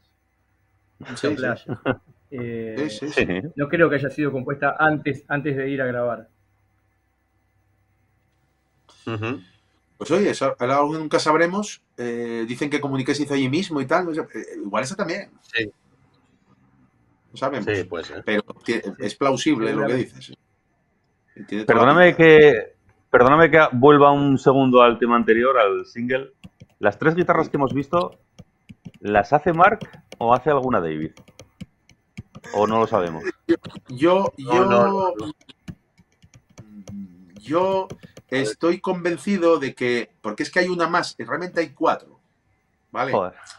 realmente hay cuatro. Y hay una, hay una que solamente está en unas zonas que son como unos, unos, unas, que va acentuando, no sé si la hace también. Claro, va haciendo con la caja. y esa es la que creo que, hace, que hace David. Esa es la que creo que hace David. Las, todas las demás son, son de. Vale, chicos, vamos a hablar un poco de la gira. Eh, me da muchísima pena que Rubén haya tenido problemas técnicos, porque estoy convencido de que él le apetecía mucho hablar sobre la gira. Bueno, la gira Comuniqué eh, se alarga durante todo el año 1979, lo cual es, lo cual es raro, porque a partir de ese momento, como, como todos sabemos, las giras siempre iban a caballo entre un año y otro, ¿no? La gira de Making Movies on Location fue en los años 80-81, la gira Love Over Goal 82-83, la gira Brothers in Arms 85-86 y la última gira On Every Street 91-92 siempre Mark eh, eligió eh, cabalgar la gira a, caballo entre dos años, ¿no? Lo cual no quiere decir que fueran giras de mayor duración, porque comenzaban a finales de un año y acababan a mediados del año siguiente. En cambio, la gira Comuniqué eh, es particular, es singular incluso en eso, ¿no? En que la gira Comuniqué está enmarcada dentro del año 1979. Comienza en febrero, en el mes de febrero, en la Europa continental, lo cual era una decisión lógica, porque en la Europa continental, Alemania, Holanda, Países Bajos, eh, es, donde, es donde el primer álbum tuvo una, mejor y mayor acogida. ¿no? Realmente las ventas del, primer álbum en, Holanda y en Alemania fueron muy importantes. También los conciertos de 1978 habían tenido una gran acogida. Eh, seguramente muchos conoceréis el, famoso bootleg de Rotterdam 78, en fin. Eh, era donde nuestros muchachos quizá estaban más eh, en la cresta de la ola. De manera que durante el mes de febrero se lanzaron, la, la, gira Comuniqué se lanzó en la Europa continental. Hubo conciertos en Holanda, hubo conciertos, hubo siete, perdón, siete conciertos consecutivos en Alemania y esos siete conciertos consecutivos en Alemania eh, fueron muy exitosos, eh, repito, en el mes de febrero. El del día 16 de febrero eh, fue el famoso Rock Palace que todos conocemos. El Rock Palace fue una actuación en la televisión alemana, en la VDR, y, bueno, la verdad que es uno de los, yo creo que es uno de los bootlegs de referencia de, toda la historia de Dire Straits, ¿no? Si, si, tuviéramos que mentalmente pensar en un bootleg de referencia por cada gira, sin duda el del 79 yo creo que sería el Rock Palace, ¿no? Conocido por todos y, bueno, pues la banda, que voy a decir, ¿no? Fresca, fresquísima. Entonces, tras iniciar ese rodaje en febrero en, la Europa continental, en el mes de marzo, nuestros muchachos se lanzan a la conquista de Estados Unidos. Era la primera vez eh, y a lo largo de todo el mes de marzo tocan en, Estados Unidos, en Canadá también, con dos fechas, en, Toronto y Montreal, no recuerdo bien exactamente, pero bueno, dos, fueron dos fechas en Canadá. Eh, y bueno, en Estados Unidos, pues claro, eh, Dire Straits era una banda desconocida, entonces tocaron en lugares eh, que eran, bueno, hay un, hay un concierto que me hace mucha gracia porque fue en un, en un motel de carretera que había sido anteriormente una granja de pollos, ¿no? El, concierto del Shabu Inn, que además si ves las fotografías del, del lugar podría ser perfectamente el motel de carretera de psicosis, ¿no?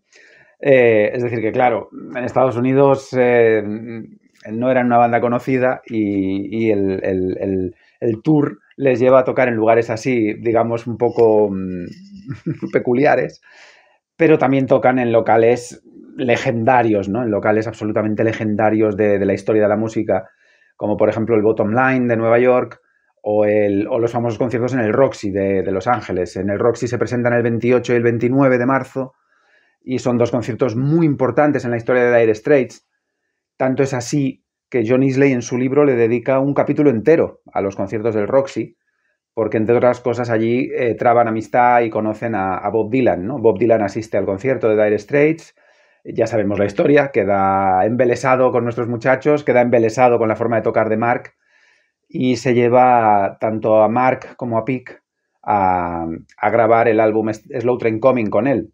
Em, eh, eso, eso marca un, periodo de descanso en la gira, ¿no? Mientras están grabando eh, el álbum, em, eh, Slow Train Coming, pues hay ahí un, mes de descanso, que sería el mes de abril. y, pero luego a partir de junio ya vuelve otra vez la, la gira. Y a partir de junio, pues bueno, se reinician los conciertos de nuevo como estaban previstos pero con muchísima más intensidad porque había tenido mucho éxito la gira por, por la, Europa continental, había tenido mucho éxito la gira por Estados Unidos, de manera que lo que en principio iba a ser un calendario más o menos tranquilo y apacible, eh, se fue llenando de fechas, ¿no? Fueron cada vez metiendo más fechas. Eh, en teoría, quiero recordar que septiembre y octubre prácticamente no había nada y metieron ahí un poquito en calzador una segunda gira norteamericana, esa segunda gira norteamericana mm, da lugar también a, famosos bootlegs como el del Orpheum de Boston eh, y el del Palladium, el de la sala Palladium de Nueva York. Son bootlegs maravillosos y, bueno, con un setlist ya rodado donde hay joyas eh, como, como Twisting by the Pool, por ejemplo, que es alucinante escucharla en 1979, ¿no? Y bueno, y finalmente pues la, gira termina en, en, Londres, en los famosos conciertos del Rainbow Theatre, la sala Rainbow Theatre de Londres. Conciertos que ahora podemos disfrutar eh, gracias a, la maravillosa box set, la, esta caja que se ha publicado este año y que nos ha regalado esa joya, esa maravilla que, bueno, para mí personalmente es la, es la joya de, la caja. Es el, los conciertos del Rainbow Theatre en los que hubo un invitado muy especial, Phil Lynott, que yo como bajista pues tengo debilidad por Phil Lynott, me encanta Thin Lizzy, además es una, una banda referencia para mí. Entonces pues realmente amo esos conciertos del Rainbow Theater y, con esos dos conciertos eh, pues termina en diciembre de 1979 la gira Comuniqué. Es, eh, son los últimos conciertos con el cuarteto original, son los últimos conciertos con, con David Knopfler a bordo y, bueno, para mí es el, marca el, momento de, el momento cumbre, la cima, el momento de mayor plenitud y esplendor del cuarteto original, de la banda original y de lo, que serían los early straits, ¿no? Luego lo que vino después ya sería otra cosa, pero, pero hasta ahí el año 79 fue estelar. Mm, ¿Cómo fue la gira? Eh, tuvo éxito, fue larga, fue corta. Eh, parece ser que en Estados Unidos lo petaron. ¿Qué me decís? Pues conquistaron Estados Unidos, o sea, realmente. O sea, consiguieron llegar a Estados Unidos y, instalarse ahí. Y eso era muy difícil para un grupo británico y sobre todo en ese momento todavía no de primera división. Y yo creo que el concierto en el Roxy en Los Ángeles, que cuando de Bob Dylan, eso fue, eso sí que fue un puntazo eh, increíble. Yo creo que ese es el comienzo ya de, la conversión ya de Knopfler como figura, como alguien admirado. Cuando te admiran los más grandes es que estás en la misma liga que ellos. Aunque sigas viviendo, como decían ellos en el piso, eh, haciendo una ñapa para no pagar la luz, John Isley, que eso lo cuenta, lo cuenta Knopfler en, una ahora en lo de Christie's, contó una, que, que, que, bueno, que menos mal que John conseguía enganchar la luz y tal. O sea, quiero decir que aunque vivieran así todavía, ya que, te, que Bob Dylan te diga, tú ven para acá, amigo, claro, eso es como si a cualquiera de nosotros nos lo dijera Mark Pues exactamente lo mismo. O sea, quiero decir. Es que eh, Bob, Dylan, también se enganchaba de la luz. Claro, así también. Pues igual, oye, no te digo. Igual, también el, el, tipo tenía que, en los primeros tiempos, tenía que, quién sabe, pero que, es una, eso es un puntazo. Yo creo, yo creo que eso, que lo importante de esa gira, más que, vale, su, su, digamos, ya su consolidación en Países Bajos, Alemania, tal, perfecto, sí, todo lo que pero es el, Estados Unidos. Estados Unidos era un hueso difícil de roer y para Estres fue bastante sencillo. Bastante sencillo, dentro de lo que cabe, quiero decir. Y luego las siguientes giras, pues, pues Estados Unidos fue un lugar importante. Curiosamente, mucho más en el 85-86 que en el 91-92, pero con las giras pasa una cosa, veréis, cuando se habla de sold out, nadie se plantea qué número de localidades están a la venta número de entradas. Y es una cosa fundamental que hay que darse cuenta. Cuando se dice muchas veces que, los conciertos de una gira van muy bien porque se, hay sold out, claro, no es lo mismo un sold out de 400 que de 4.000 que de 40.000, como todo el mundo puede entender. Pero lo que importa es la noticia del sold out. Y entonces, bueno, yo creo que una cosa que hizo muy bien siempre Straits desde el principio, gracias a Ed Bittner sobre todo, y os lo digo porque estoy en el negocio, o sea, me dedico a ello y, veo lo que, lo que es elegir un sitio que sea el adecuado, que luego que, que si hay menos gente no se vea vacío. Hay, que, hay que mirar muchas cosas. Y entonces lo hicieron, Ed Bignell lo hizo siempre increíblemente bien. ¿Vale? Pero, pero ¿por qué? Ya desde el principio. Porque, por ejemplo, en vez de llevarte, y ya desde esa gira es así, al personal cobrando por conciertos, tú te los llevas a sueldo. ¿Vale? Entonces tú contratas dos meses de trabajo de un técnico. Y entonces a, ti a ese técnico ya va a dar igual que hagas 20 fechas al mes o hagas las 30. Pero entonces en vez de hacer una fecha un día en una sala grande que igual a medias, haz dos seguidas en un espacio más pequeño. La noticia va a ser que petazo y sold out. Y eso es lo que hizo siempre Air Straits, incluso luego en el 85-86, si veis los espacios de Estados Unidos, eran espacios mm, 5.000, 6.000 personas, 7.000, 10.000, 12.000. Pero claro, ¿qué pasa? Que tocaban dos o tres días seguidos. Y eso era sold out. Si vas a un gran estadio de 80.000, pues igual van 60.000. Y faltaron 20.000. Entonces, esa estrategia, desde la gira de Comuniqué, creo que Ed Bignell la hizo a la perfección. Que es buscar el espacio adecuado para el momento adecuado. Y creo que eso es un once como manager. Raúl, ¿nos cuentas algo? Pues no, en relación a la gira, no, tengo aquí anotado eso, que bueno, la parte primera del 79, que son los 51 conciertos, me parece, ¿no? En 38 días, eso tengo anotado por aquí, que es, bueno, realmente cuando tenían grabado Comuniqué sin publicar todavía, ¿no? Lo que comentaba yo un poco antes de, salir con los dos discos, ¿no? Al, mercado para tener cierto, a girar para tener cierto, cierto repertorio.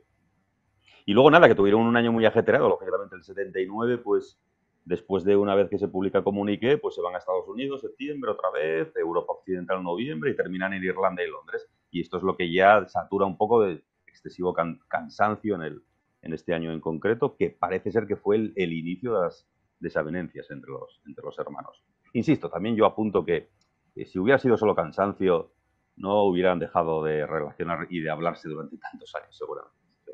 Ese es el tema. Sí, ese es el tema. Y, es cierto, pero esa gestión del Bignell tiene un desgaste, lo que, os lo que dices tú ahora.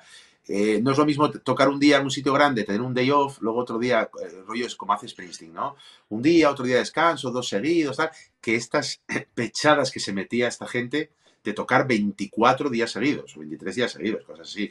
Y luego un día de, claro, eso termina cansando, agotando físicamente, porque además, no solo eso, es que en esos momentos del inicio, veréis, cuando ya del 80, todavía pero ya en el 91, 92 te da igual, tú no tienes que hacer promo, ni tienes que hacer entrevistas, ni nada más, él no daba entrevistas ya en la última gira, acordaos, de Straits, pero en esa época lo tienes que hacer todo y tienes que levantarte por la mañana temprano en la ciudad de turno e ir al medio local de aquella de turno, que no había internet, tenías que ir al periódico local, a la radio no sé dónde y tal, a la hora de comer, y de repente a la prueba de sonido. El bolo, se acababa todo, al hotel y al día siguiente, allí en otro lado, la, misma maniobra. Y claro, eso, claro, eso desgasta.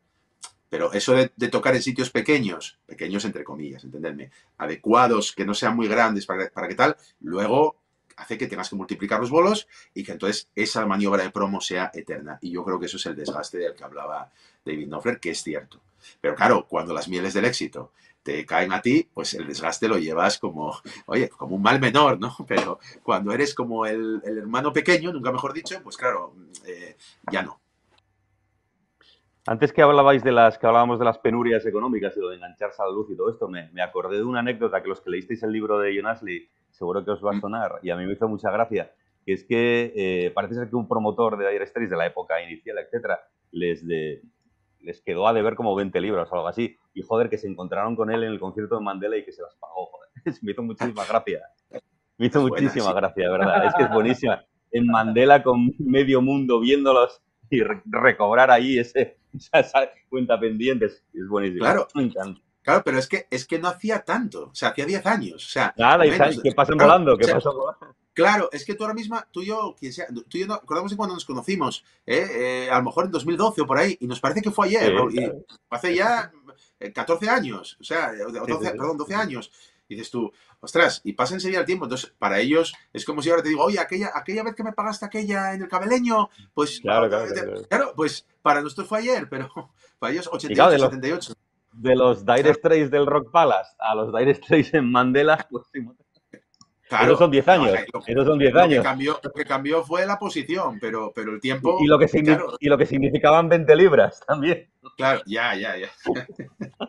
ya, ya, pero es, es gracioso el tema. 20 libras ¿eh? arriba o abajo. A mí me encantó, de las que más me gustaron de él. Sí, sí. Claro, no, y hay otra historia por ahí como de un dentista al que le dejó de ver Mark Knopfler, que eh, fue a hacer ah, no sé qué, un empaste, no sé, no sé qué movida, y como quedó insatisfecho por la. por la. por, por eso, pues que, que, que le que, que, que, no le pagaba, no sé qué, tuviera un problema que no le pagaba. El problema puede ser para Marnoff pagar lo que te pida el dentista. para nosotros a lo mejor sí, pero para, la economía de él, pues no, no, que, que, no estaba contento y que no le iba a pagar hasta que no lo dejara bien y tal. Es una historia de esas también muy curiosa, ¿eh? Es verdad, es verdad. sí, sí, sí. Sí, algo la leí por ahí. Pero, tiene, pero él tiene pinta de eso, ¿eh? Eh, tiene pinta de ser un tipo súper riguroso y súper tal y súper... Y sí, eso, eh, no sé, yo para eso no... Tiene pinta de eso, de ser exigente para todo y bueno, entonces, oye, no, bueno yo ahora ya con... Bien, pues entonces hasta que no me lo dejes bien no te pago. Yo ahora ya yo por eso no le, compré, no le compré ninguna guitarra. Por eso no le compré ninguna guitarra porque no quería tener problema de dinero con él. Ya. Yo, no, yo, esto será, supongo, asunto de otro lugar, pero sí, es que es, lo de la. yo lo, de la subasta yo no lo acabo de comprender. Conceptualmente, filosóficamente no acabo de comprender la movida. No, no, no, no, no sé, no lo sé, claro. Yo si lo conociera personalmente tendría el placer de preguntar, oye, ¿tú por qué haces esto? Pero dime la verdad. porque no, no, no, no lo acabo de comprender. Porque yo cuando vi que de repente era nada más que un 20%, un 25%, a tal, digo yo, espera un momento, a mí esto yo pensé que era para donar, pues, pues joder, mayoría o tal. no, no, no. Problema de dinero no va a ser. No, tampoco, tampoco. porque con los derechos de autor de Money for Nothing, todavía a día de hoy, ah, comerían eh, eh, una tribu completa de, de, de en fin. Es decir, mm, a diario. Y, y, sí, hombre, una, coges una tribu y la, y la haces rica. Una tribu de, de, la, de la Amazonas, coges y la haces rica con, con, la, con los derechos diarios de Money for Nothing. Entonces, no con. Sí, no, no, la harías, la harías ya, ya estaría en el capitalismo. Pero, pero no lo entiendo, no acabo de comprender. Pero bueno, eso sabe Dios. Yo tengo, yo tengo mis propias explicaciones, pero no es el momento. pero mis propias intuiciones, pero no me parece, no sé, me parece muy extraño. Y deshacerse encima de guitarras tan importantes, porque igual no son las más, pero cuidadín, son iconos. Es que, yo cuando vi la Pensa Sur del 88 ahí, dije yo, eh, pero de momento yo digo, yo, o sea, porque claro, yo me esperaba guitarras menores, de estas que no usas, o bueno, que ya no la usas hace mucho, pero, hombre, no sé, no, me, esperaba eso, no, me, no, entiendo, no sé a qué obedece. No sé qué pensaréis vosotros, pero yo, o sea, problema de dinero no es. El tema benéfico es un porcentaje mínimo. Entonces... No, bueno, problema de dinero no es, pero, pero sí, sí tiene afán recaudatorio, eso es evidente. Ya, pero, que, sí, pero vamos a ver, la fortuna que puede tener lo que mm, esas guitarras, o sea, quiero decir, ya, ya, no, ya, no va, ya, no, va, a girar más, desde el año 2019 ya no va a haber más conciertos, se saca un disco, pero bueno, es cierto que pérdida ingresos, pues vale, es cierto que pueden vivir muchas familias y generaciones con su fortuna, pero bueno, cuando estás la inercia de los ingresos, bueno. Si me permitís decir lo que yo he oído, eh, esto es un poquito también para dar un adelanto de la herencia a sus hijos. No, creo que es entonces, Bueno, entonces me callo. Entonces, si, es eso, me, me, trago mis palabras. Pues Pero ¿no, ¿no valdrían más las guitarras, las guitarras más todavía una vez fallecido? Sí, desde luego que sí. Sí, sí. Sí, yo creo que sí, vamos, vamos. y cuanto más tiempo pase, más valdría. De hecho, las, que se, las que se guarda y no subasta van a salir por una barbaridad en el futuro. Pero él quiere que las usen, que alguien las use, aunque sea para ponerlas en una pared, pero que no tenerlas el almacenadas, que es realmente como debería tenerlas. Ese argumento último es, queda muy bien, es muy agradable, y, pero no me lo acabo yo de. No sé, en fin, no lo sé, no lo sé. No, no, no me convence ese último. Ahora, lo de la herencia de los hijos, pues oye, mm, aquí la voz de los super tacañones que sale por ahí de vez en cuando, que Alberto, que nos comentó esto, pues yo, yo me lo, me lo eso me parece, me parece más lógico eso, que sin desprenderse de propiedades, oye, mira, pues yo voy a hacer esto por vosotros, estas que ya no las uso, pues mira, por lo menos que tengáis dinero para empezar vuestra vida, para hacer no sé qué, para tal, o para este proyecto que tenéis, eso me puede parecer más, más. Pues ya pueden estar frotándose las manos porque ahí va a salir un pastizal. Joder, bueno, es que, es que encima los, a mí los precios de salida me hacen mucha gracia. O sea, eh, son algunos simbólicos. El de la Pensa Sur, el de la Pensa Sur es simbólico. Ridículo, es ridículo. O sea, es que, eso no, es, es, que, es que el precio de salida es menor a una, a una nueva. A una Pensa de cada uno. o sea, Juraría que pone 7.000, pone 10.000, me parece. O sea, que es parecido. Lo que vale. Pero a va a haber coleccionistas coleccionistas frikis y con muchísimo dinero que van a pujar muy alto por esa guitarra. Los que conocen qué guitarra es y tienen mucho dinero van a pujar mucho.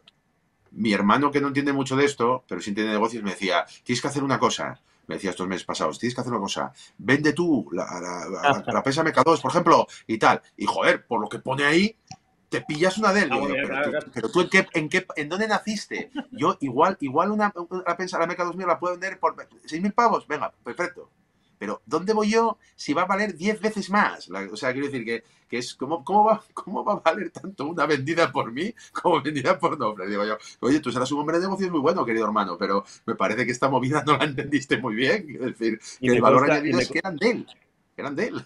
O claro, joder, es lo que multiplica por, por sabe Dios cuándo. Y me consta que estos días previos de visitas que es de las que más expectación está, está generando. Esta y la, la Les Paul del 59, que esa ya es verdad que ya pone 300, 500 mil, eso va a ser millones de euros fácil.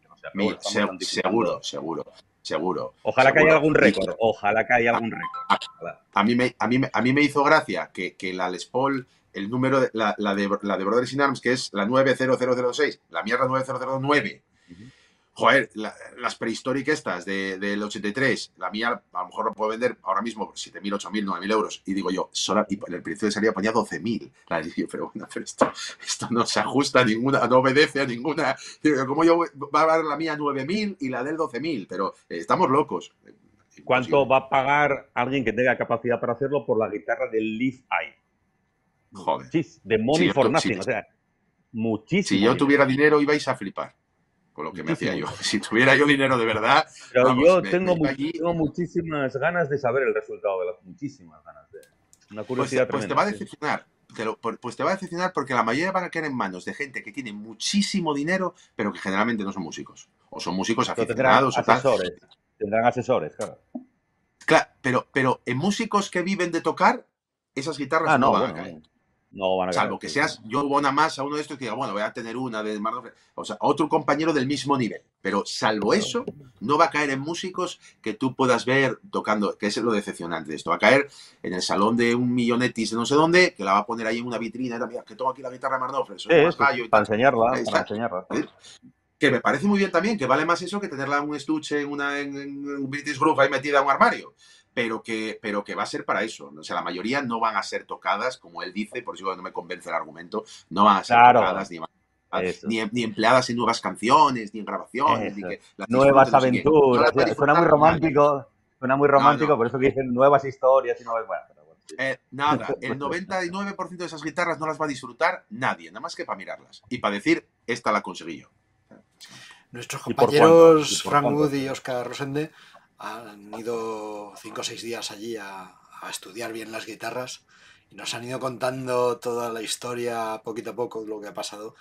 Ha sido un viaje épico, sinceramente. Sí, Fran, me mandó todavía varios audios hoy, estoy hablando, me estuvo mandando cosas de fotos pormenorizadas ahí de, la prensa me mandó detalles. Estuvimos ahí, bueno, dándonos cuenta que a veces también los mitos, en fin, Quiero decir que nos estuvimos dando cuenta, algo que ya yo ahí ya lo sospechaba. Yo cuando Phil Palmer eh, comenta en sus, eh, escritos que, cuando la, que la Sur que la cogió, que tampoco le parecía, que le parecía una guitarra que el mástil muy, muy plano, no sé qué, muy con sensación como de guitarra endeble y tal, dije yo, uy, esto no me suena a las otras críticas, ¿qué tal? Esto me suena que es de lo poco que me puedo creer, de verdad. Quiero decir, entonces igual esto, y bueno, y entonces parece ser que tiempo da, da para un Da para un podcast los, defectos de la prensa sur de sí, da para un podcast. Pues, yo, pero es algo que ya sospechábamos y gracias a los que están ahí en, trabajo de campo, Teresa Frank que está ahí, em, vamos confirmando. yo, no, yo no pude ir porque tenía que tocar este fin de semana y el anterior. Y, y tengo una grabación muy importante del anterior y este fin de semana también y hubiera ido, pero lo primero es tocar. Está claro. Así que me lo perdí.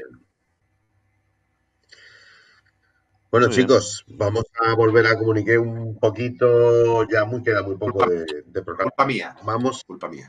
No, no, no, no, no, que va. Me encanta que, divaguéis y, que que salga lo que. Esto está vivo. Esto está vivo. Eh, bueno, Diego Rodríguez Rojo, un amigo de Spanish City, nos quiere comentar eh, sus pareceres respecto al álbum Comunique. Vamos a escucharte.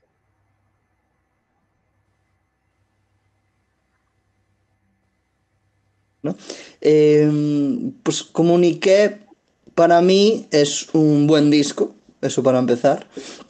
Aunque tengo que decir que no es mi favorito, ni, ni mucho menos. Y quizás diría que Mm, quizás es el segundo que menos me gusta. Está ahí con, con On Every Street, pero por, por, descarte, porque el resto son, son espectaculares. ¿no?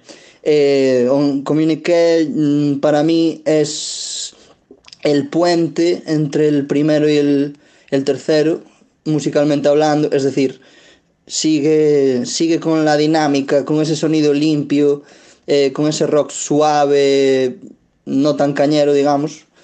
Eh, pero bueno, tiene ahí. No es tan. No es tan extremista, entre comillas, como el primero, que puede tener así más tintes country. Eh, sino que es, ya empieza a tirar un poco más a, al rock que, vemos en, Making Movies, ¿no? Em, pero bueno, es como un puente, ¿no? Y la continuación, casi que podríamos decir, de, del Dire Straits, del primero. Y, poco más. Eh, no sé, las letras, que yo me fijo bastante en las letras, eh, me gustan bastante, aunque no, no veo un hilo conductor, ni tampoco sé si hablan de algo en concreto. Eh, pero bueno, las letras están como siempre, porque Mark Knopfler es así, Mark Knopfler es, no, sé, no sé si es más escritor que, músico, eso lo podemos debatir también. Eh, pero bueno, eso.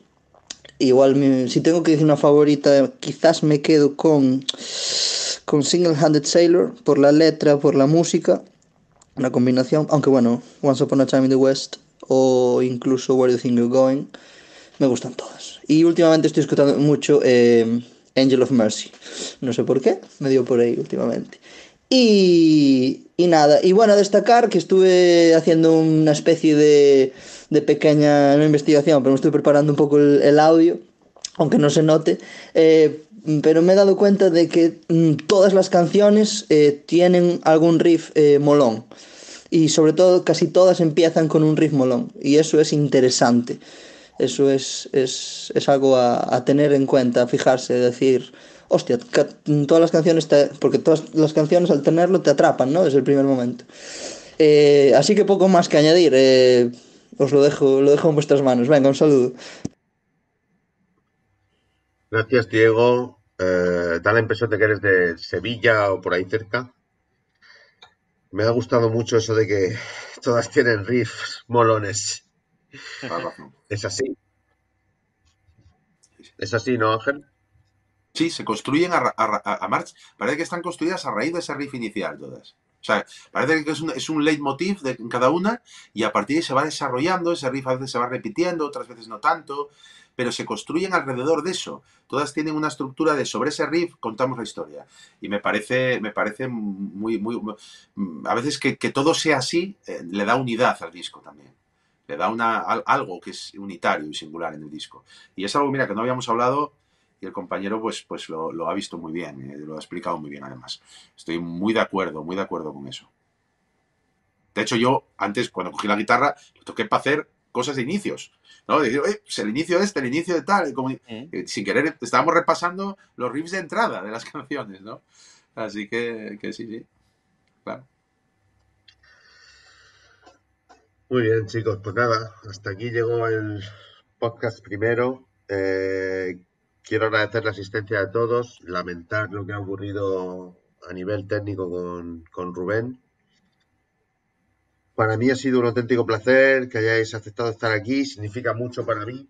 Eh, y bueno, también a los no presentes que han aportado su grano de arena por vídeo, audio, que habéis estado excelentes. Y que nada más, que es el momento de que si queréis añadir algún algo a modo de conclusión.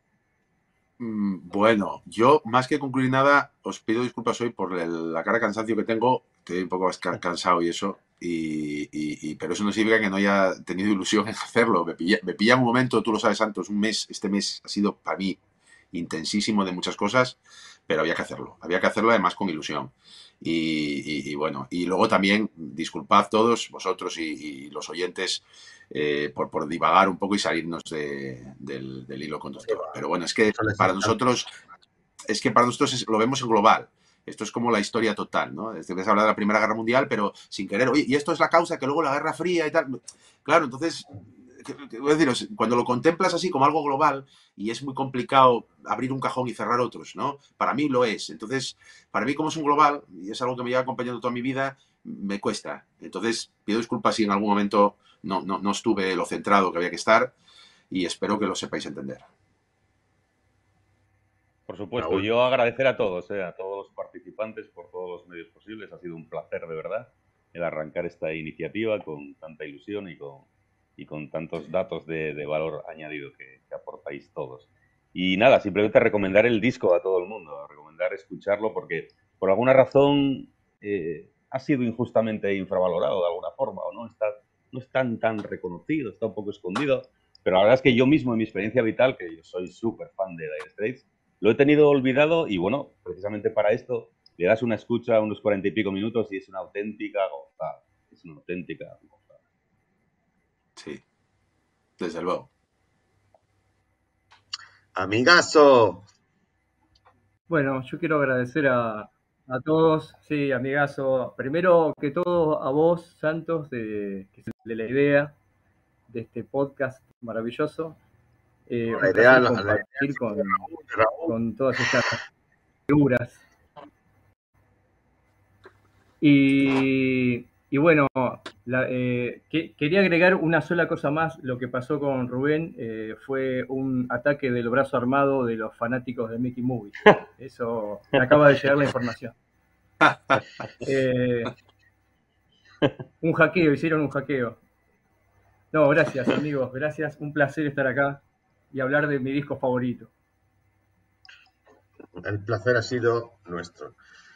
Bueno, recordar que recordad que vamos a estar en Facebook, que colgaremos el podcast en YouTube y también procuraremos colgarlo en alguna plataforma de, de audio para aquellos que les gusta escuchar el podcast en autobús o durmiendo, pero no os durmáis muy pronto, por favor. Eh, nuestro correo para cualquier cosa que gustéis es scotchallnightpodcast.gmail.com Lo pondré en la descripción del vídeo, por supuesto.